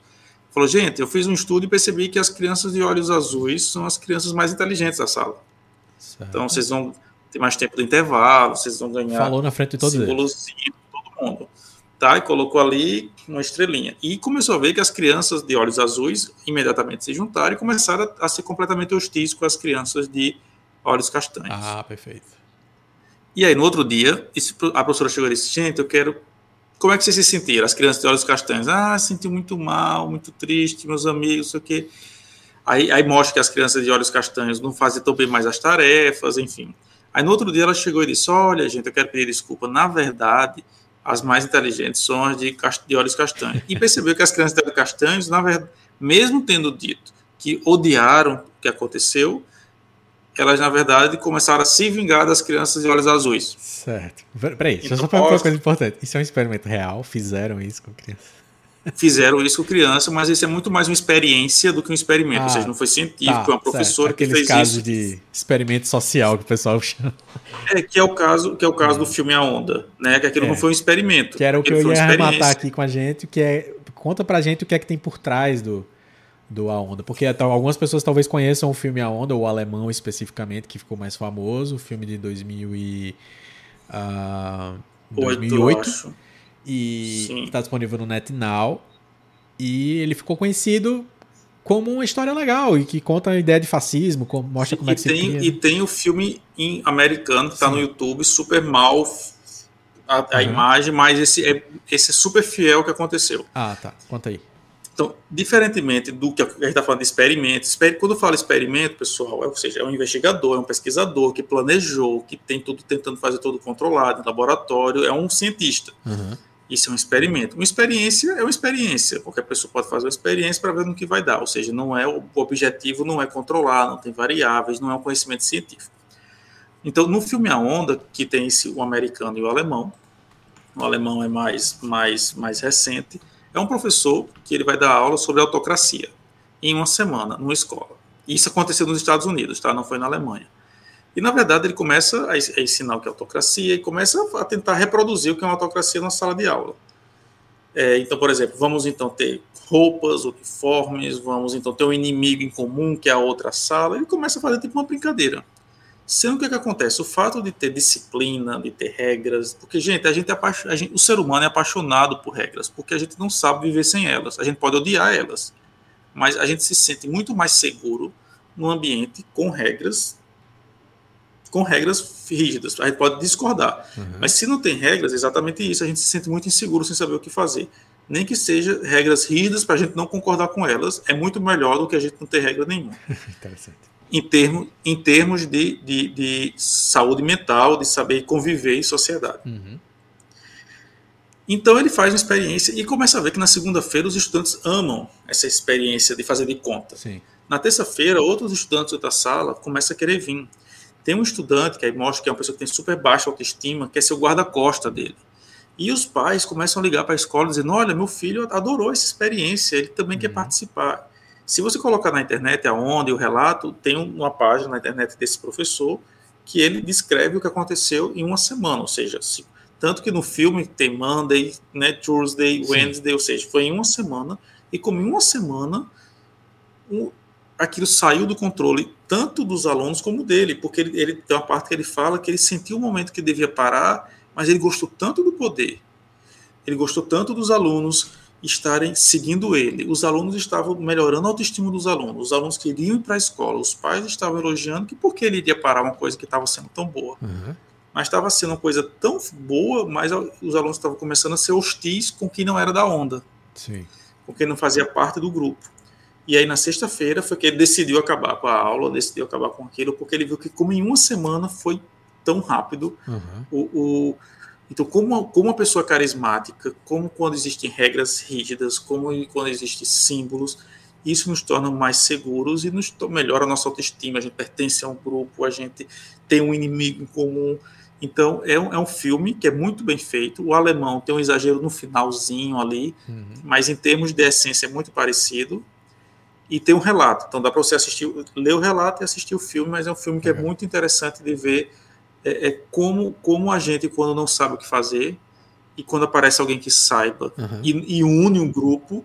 É, é, tinha, um, tinha um colega meu no Rio de Janeiro que dizia que a psicologia social tinha um poder bélico muito grande. Quando ele falou, eu não conseguia entender a profundidade, uhum. era uma pessoa mais, já mais velha. Uhum. Mas é bem isso, tem um poder bélico que, na verdade, quando a gente vê as massas, as multidões, a liderança, não é nada único, obviamente, mas são tantos processos psicossociais Sim. que realmente é uma bomba. Sim. É uma explosão. É, e aí é muito comum, tá? É, é, essa ideia especificamente que você que tu acabou de falar é sobre como que acontecem golpes de Estado, por exemplo. Que aí é, levam a governos é, autocratas, totalitários, ditatoriais, seja o que for. É, é muito comum, e inclusive a gente tem que ficar atento porque isso está sutilmente acontecendo no Brasil nos últimos anos e a gente não está não tá dando a devida atenção, que é, é mo aproveitar momentos específicos em que incidentes de violência vão acontecendo e aí você dizer, não, não, não, não, se está acontecendo tudo isso, é por causa disso aqui. Então a gente tem que suspender as regras e estabelecer outras regras. E aí, quando a gente faz isso, geralmente quem está querendo estabelecer essas outras regras são regras inconstitucionais, não são regras baseadas naquilo que a gente tem como acertado, que é a Constituição do país. E aí, geralmente, essa é a manobra do golpe, do golpe de Estado, que, que é, veja bem, é importantíssimo que tenha apoio, mesmo que seja parcialmente, um apoio popular é, de alguma camada da população ele precisa de apoio. Porque tem Sim. que ter as pessoas que estão dizendo isso. Não, não. Tá um caos mesmo, a gente precisa disso. Que aí vem um, é um conceito que eu não sei se é um conceito da psicologia social ou se é só da ciência política, que é do, o de, a ideia de pânico moral.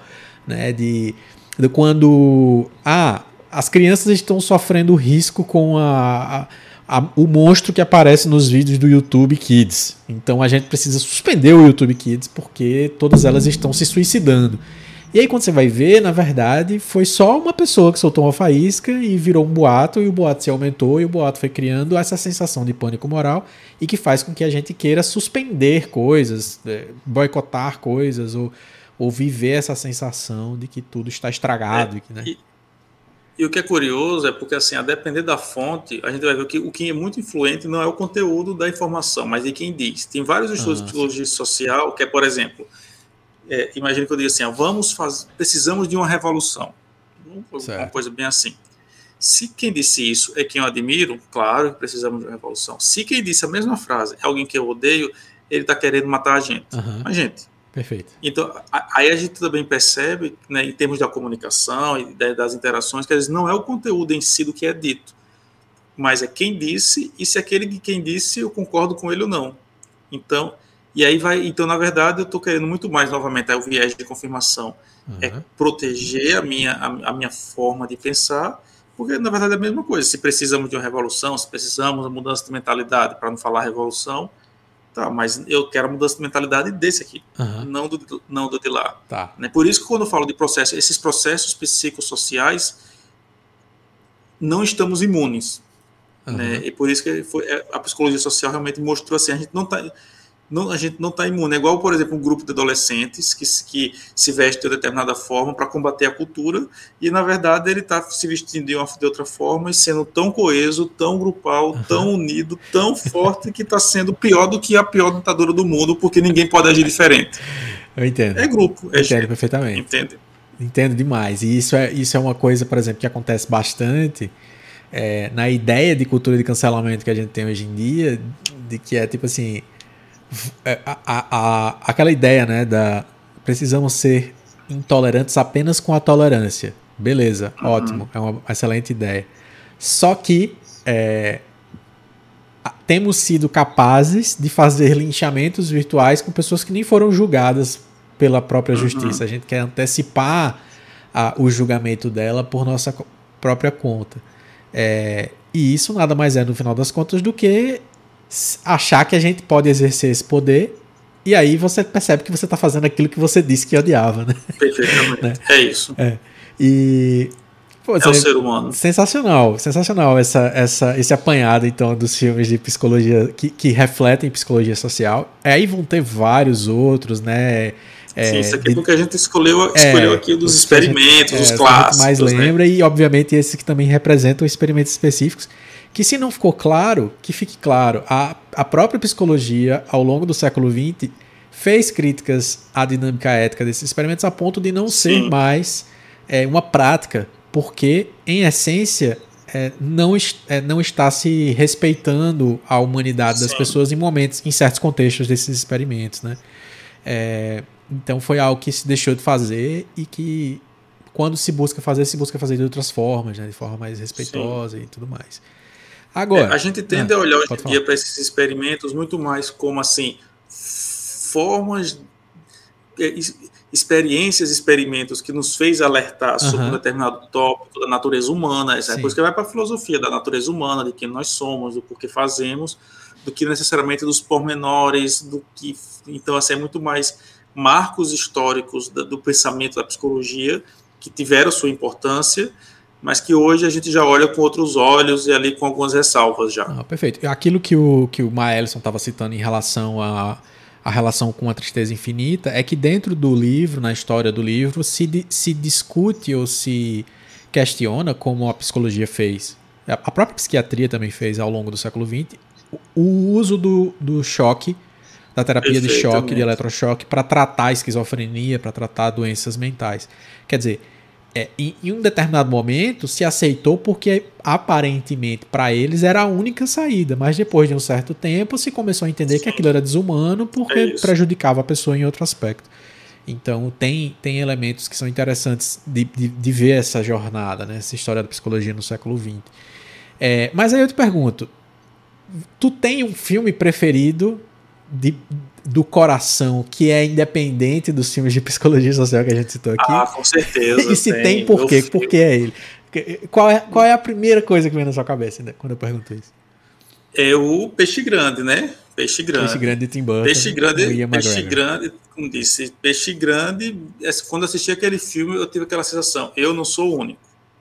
Foi aquela coisa assim. Caramba, isso é Foi bonito. aquela coisa assim. se alguém fez um filme desse jeito, eu não sou doido, não, sei, não sou a única pessoa do mundo que tá num lugar e fica imaginando as coisas e começa a contar a história. E agora, e, agora tá, esse está sendo mais forte, com filhos em casa né? Eu fico inventando história. Então, assim, Olha. aquela cena final do Peixe Grande, que aparece todos os personagens. Enfim, lá vou eu. Não, pode história. falar, não é possível. Mas, a, tá. a, cena final do filme aparece todos os personagens que o filho vê que, na verdade, as pessoas existiram, as histórias existiram. Sim. E que o pai só estava tentando contar histórias para tornar a vida dele mais fantasiosa. Gente, é assim, aquele chega eu me arrepio. Achei aquele filme. é, é, é, é hum, como disse assim, é, é, é e as cores, e o filme também, não só a história, mas as cores, uhum. os filmes, as histórias que conta do peixe, das, das gêmeas, uhum. do sapato, e foi assim, eu acho de uma, de uma, de uma, como é que eu posso dizer, in, quase com uma ingenuidade, assim, uma, ah, um filme infantil, quase um filme infantil, uma uhum. pureza, uma pureza muito grande, mas ao mesmo tempo muito sólido. Então, Peixe Grande, tanto que tem uma história que é engraçada, que eu, quando eu comecei a paquerar com Ana, uhum. eu disse, vamos ver, eu fiz, eu fiz um teste com ela, eu disse, eu vou levar ela, antes de a gente paquerar, eu vou, levar, vou convidar ela para assistir Peixe Grande. eu disse, se ela não... Eu disse, se ela disser que filme besta, que não sei como é que a pessoa não gosta, tipo, Caraca. acabou ali. acabou ali. Porque assim, porque ela vai ter que conviver comigo. Então, se uhum. ela achou isso uma imbecilidade, ela não vai querer ficar comigo o resto da vida, uhum. nem vai querer namorar depois que ela soube que foi um teste. Mas você fez um experimento com a pessoa para saber se ela merecia ser sua namorada. Que coisa horrível, Samuel. Foi, foi. Não, para saber se ela ia me aguentar, né? Na verdade, eu, eu poupei ela de tempo. Tu falou isso, eu vi Peixe Grande há muitos anos, muitos, muitos anos mesmo. Acho que provavelmente perto da época que foi lançado e nunca mais revi. Mas de imediato eu fiquei pensando se tu gosta também de A Vida Secreta de Walter Mitty, que tem essa coisa da imaginação é... Eu não gostei, não. Não? Eu achei muito confuso, um negócio que você não sabe. Como eu, eu, eu, eu assisti o trailer, eu achei fantástico. Achei, eu pensei que ia gostar, mas uhum. eu, eu, eu, eu achei meio. Interessante isso. Então não é a mesma coisa. Na verdade, então. É... Porque o Walter Mitty ele trata muito dessa perspectiva da imaginação, do sonhar acordado. E Peixe uhum. Grande não é bem isso. Peixe Grande é muito mais sobre a ideia da fábula, né? Da, de você manter narrativas como algo que inspira você, que te emociona. E eu acho essa da relação de pai e filho, né? Quando ele fica de querer saber se aquilo é verdade ou se sim, aquilo é mentira. É, é, outro contexto, que, mas enfim, eu lembrei. É, e o que eu acho interessante é porque tem, tem algum determinado momento que é quase como se talvez foi o filho que escutou aquela história de uma uhum, maneira diferente. Na verdade, sim. o pai não foi o pai que uhum. inventou. É, né? que aí então, tem assim... essa ideia de narrativa, né? Que é o jeito que eu conto para você a história que eu ouvi, né? Então é. É isso, pronto, perfeito. Então, eu acho que o filme consegue fazer. E a trilha sonora, eu acho que é o filme mais colorido de Tim Burton. Gosta É coisa muito escura. É provável. é provável. provável. porque o resto é tudo um pouco mais cinza, cinza branco. Tudo lá tem amarelo, vermelho, é vermelho. tudo azul. É verdade. Então deve é ser por isso Talvez a Alice seja tão colorido que ele fez uma Alice também. Né? Mas, mas também não gostei, não. É, não, Tenho aí medo também não. daquela Alice. É.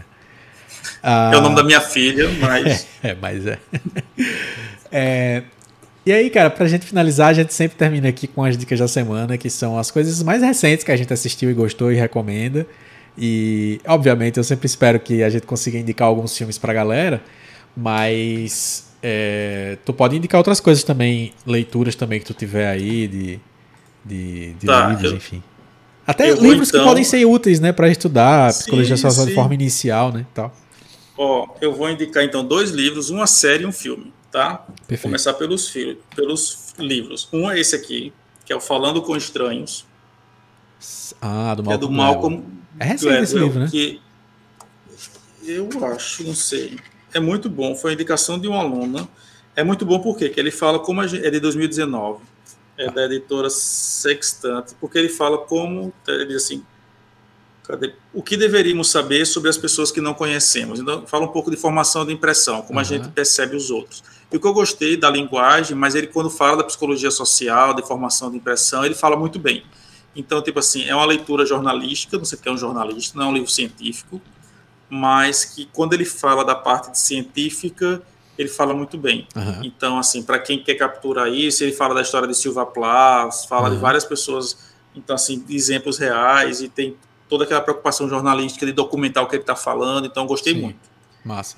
Um outro livro, aí sim de psicologia social, que é esse livreto, é novo também, 2021, que é de um dos maiores psicólogos sociais do Brasil, que é do professor Haroldo Rodrigues, que é Da Inutilidade das Discussões. Uma análise Ah. psicológica da polarização no mundo atual. Tu tinha me É um indicado esse livro, né? É. Sim. E é um livro que ele escreveu para publicar em 2020. Mostra, mostra Até a que capa. chegou a pandemia. Ah, desculpa, até que chegou a pandemia. Sim. E no que chegou a pandemia, até ele fala que ele parou e terminou para concluir 2021, depois dessa coisa toda que foi a pandemia. Olha. Então o livro tem duas partes, digamos assim. Né? O que ele escreveu é quase como se estivesse prevendo algumas coisas do que ia acontecer. E por que eu gosto desse livro? Porque é um livro curto, é um livro que traz, digamos assim, 10 teorias da psicologia social, e ele explica de maneira simples e aplica no- de- maneira muito cotidiana. Aham. Então é tipo assim, co- ah, não quero ler um livro de psicologia social que é muito grande, o livro tem 150 páginas, mas é um livreto, tá? aham. Então, vale muito a pena. Que e ele massa. chega nessa conclusão que é o seguinte, basicamente, estava dizendo a conclusão que é, se você não quer discutir para mudar de ideia, não discuta, que é inútil. Nem discuta com o outro e nem você discuta, porque assim, se você se, não está disposto a, a, a realmente conversar sobre, a discussão vai ser inútil. Então, mas ele explica com várias teorias da psicologia social. Então, esses seriam esses dois livros, tá? Falando com estranhos Perfeito. e Segura aí pra eu comentar aqui, das- antes de tu falar o teu filme. Perfeito. Excelente as, as dicas. Maelson tá falando que viu. É a segunda vez que vê alguém indicando o livro do Gladwell em um Uhum. podcast recente. Ele acha que foi o Cris Dias, que é um cara que tá sempre indicando bons livros para se ler. E eu sei que ele gosta muito do Gladwell. E ele tá falando, pô, interessante demais esse segundo livro aí também. Sim, É. Samuel me indicou ele faz alguns meses e eu vacilei de não ter lido ainda. É, porque tá em alta discutir isso, justamente porque depois de Sim. 2018 veio logo uma outra polarização gigantesca que foi por causa da pandemia, né? Então, Sim, e ele vai falar de Bolsonaro, vai falar de Trump, vai falar de assim, muitas Uhum. coisas que ele mesmo fala, que escreveu e depois parou e, e- e preferiu aguardar para continuar fez certo demais. fez certo demais. É. E é muito bom. Muito doido isso. Isso é 2021, foi o final do ano. E tu falou que tinha uma terceira É, indicação? Não, então, de, de, de série, tem uma série, já tem acho que uns quatro anos, que é do National Geographic, que é The State, o Estado, que conta a história de quatro ingleses que se juntaram ao Estado Islâmico. Foi uma série que foi muito criticada, que estava tentando mostrar o lado humano do, do Estado Islâmico. Porque a gente Certo. pensa que o povo do Estado Islâmico está matando toda a gente e eles não são pessoas. Aham. Então, foi uma série muito criticada, quase como se estivesse romantizando É, entendo. ou é mostrando. Entendo. É, é Ah, bem ah, comum ah. esse tipo de crítica, assim, de.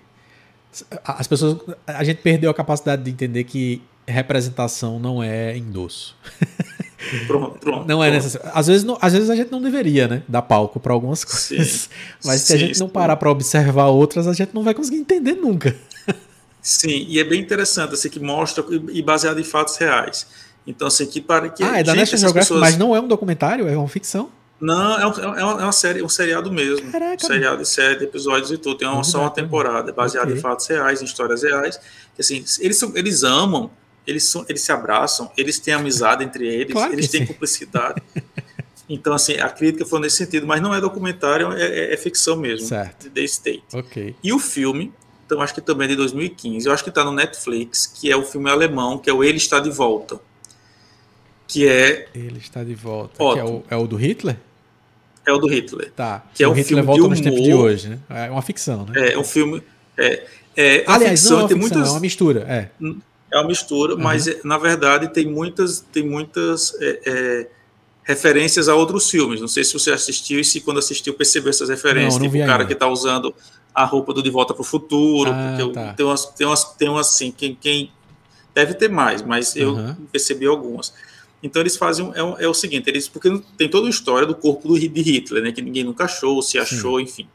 Então eles eles criam a história de que na verdade Hitler estava dormindo e 80 anos depois ele, da guerra ele se acorda em Berlim, o próprio Hitler. Sim. E o Hitler se acorda do mesmo jeito e mata o cachorro e fala mal de judeu uhum. e fala mal do desemprego e todo mundo começa a achar super divertido, e tira selfie dele e chama ele para programa de humor e ele disse que a Alemanha, não acredito que a Alemanha se juntou na União Europeia, porque na Alemanha é muito maior. A gente, ou seja, ele é o Hitler, que uhum. só simplesmente se acordou.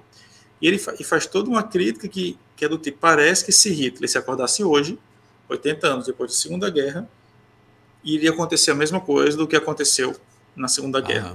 então, na verdade, então, na verdade, não é um humor, é um humor sádico, na verdade, claro. né? Assim, porque é o tempo todo tirando onda, mas é, é é muito interessante. É um filme alemão, eu assisti no Netflix.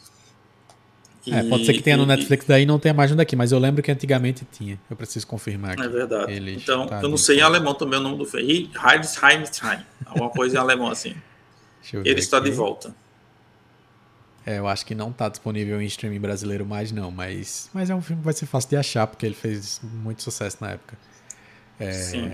Massa, muito então, boa. Então, esse é outro que é, que é, que é muito bom, assim, é junto um bocadinho sobre tudo isso também. Uhum. E, e, o que é interessante, que mostra os problemas da realidade, imigração da Europa, crise econômica, não tinha ainda guerra na Ucrânia, nem pandemia, mas assim, mostra problemas atuais e que, na verdade, parece que se aparece alguém para resolver os problemas atuais da mesma maneira que apareceu há 80 anos, uhum. pode ser muito perigoso. Tá. tá, eu tenho duas, duas, duas dicas. Uma eu já dei aqui, que eu acabei antecipando, que era o livro barra filme do Senhor das Moscas, que aí uhum. eu não tinha não tinha lido nem tinha visto o filme de 63. É, vale muito a pena. Como eu falei, dá para você assistir uma cópiazinha que tem ali disponível no YouTube, tá legendado em português e tal. Não tá na melhor qualidade de imagem, mas se você não for muito exigente com isso, vai, vai valer a pena assistir. É, mas se você for procurar por outros meios, talvez você encontre uma versão com qualidade melhor.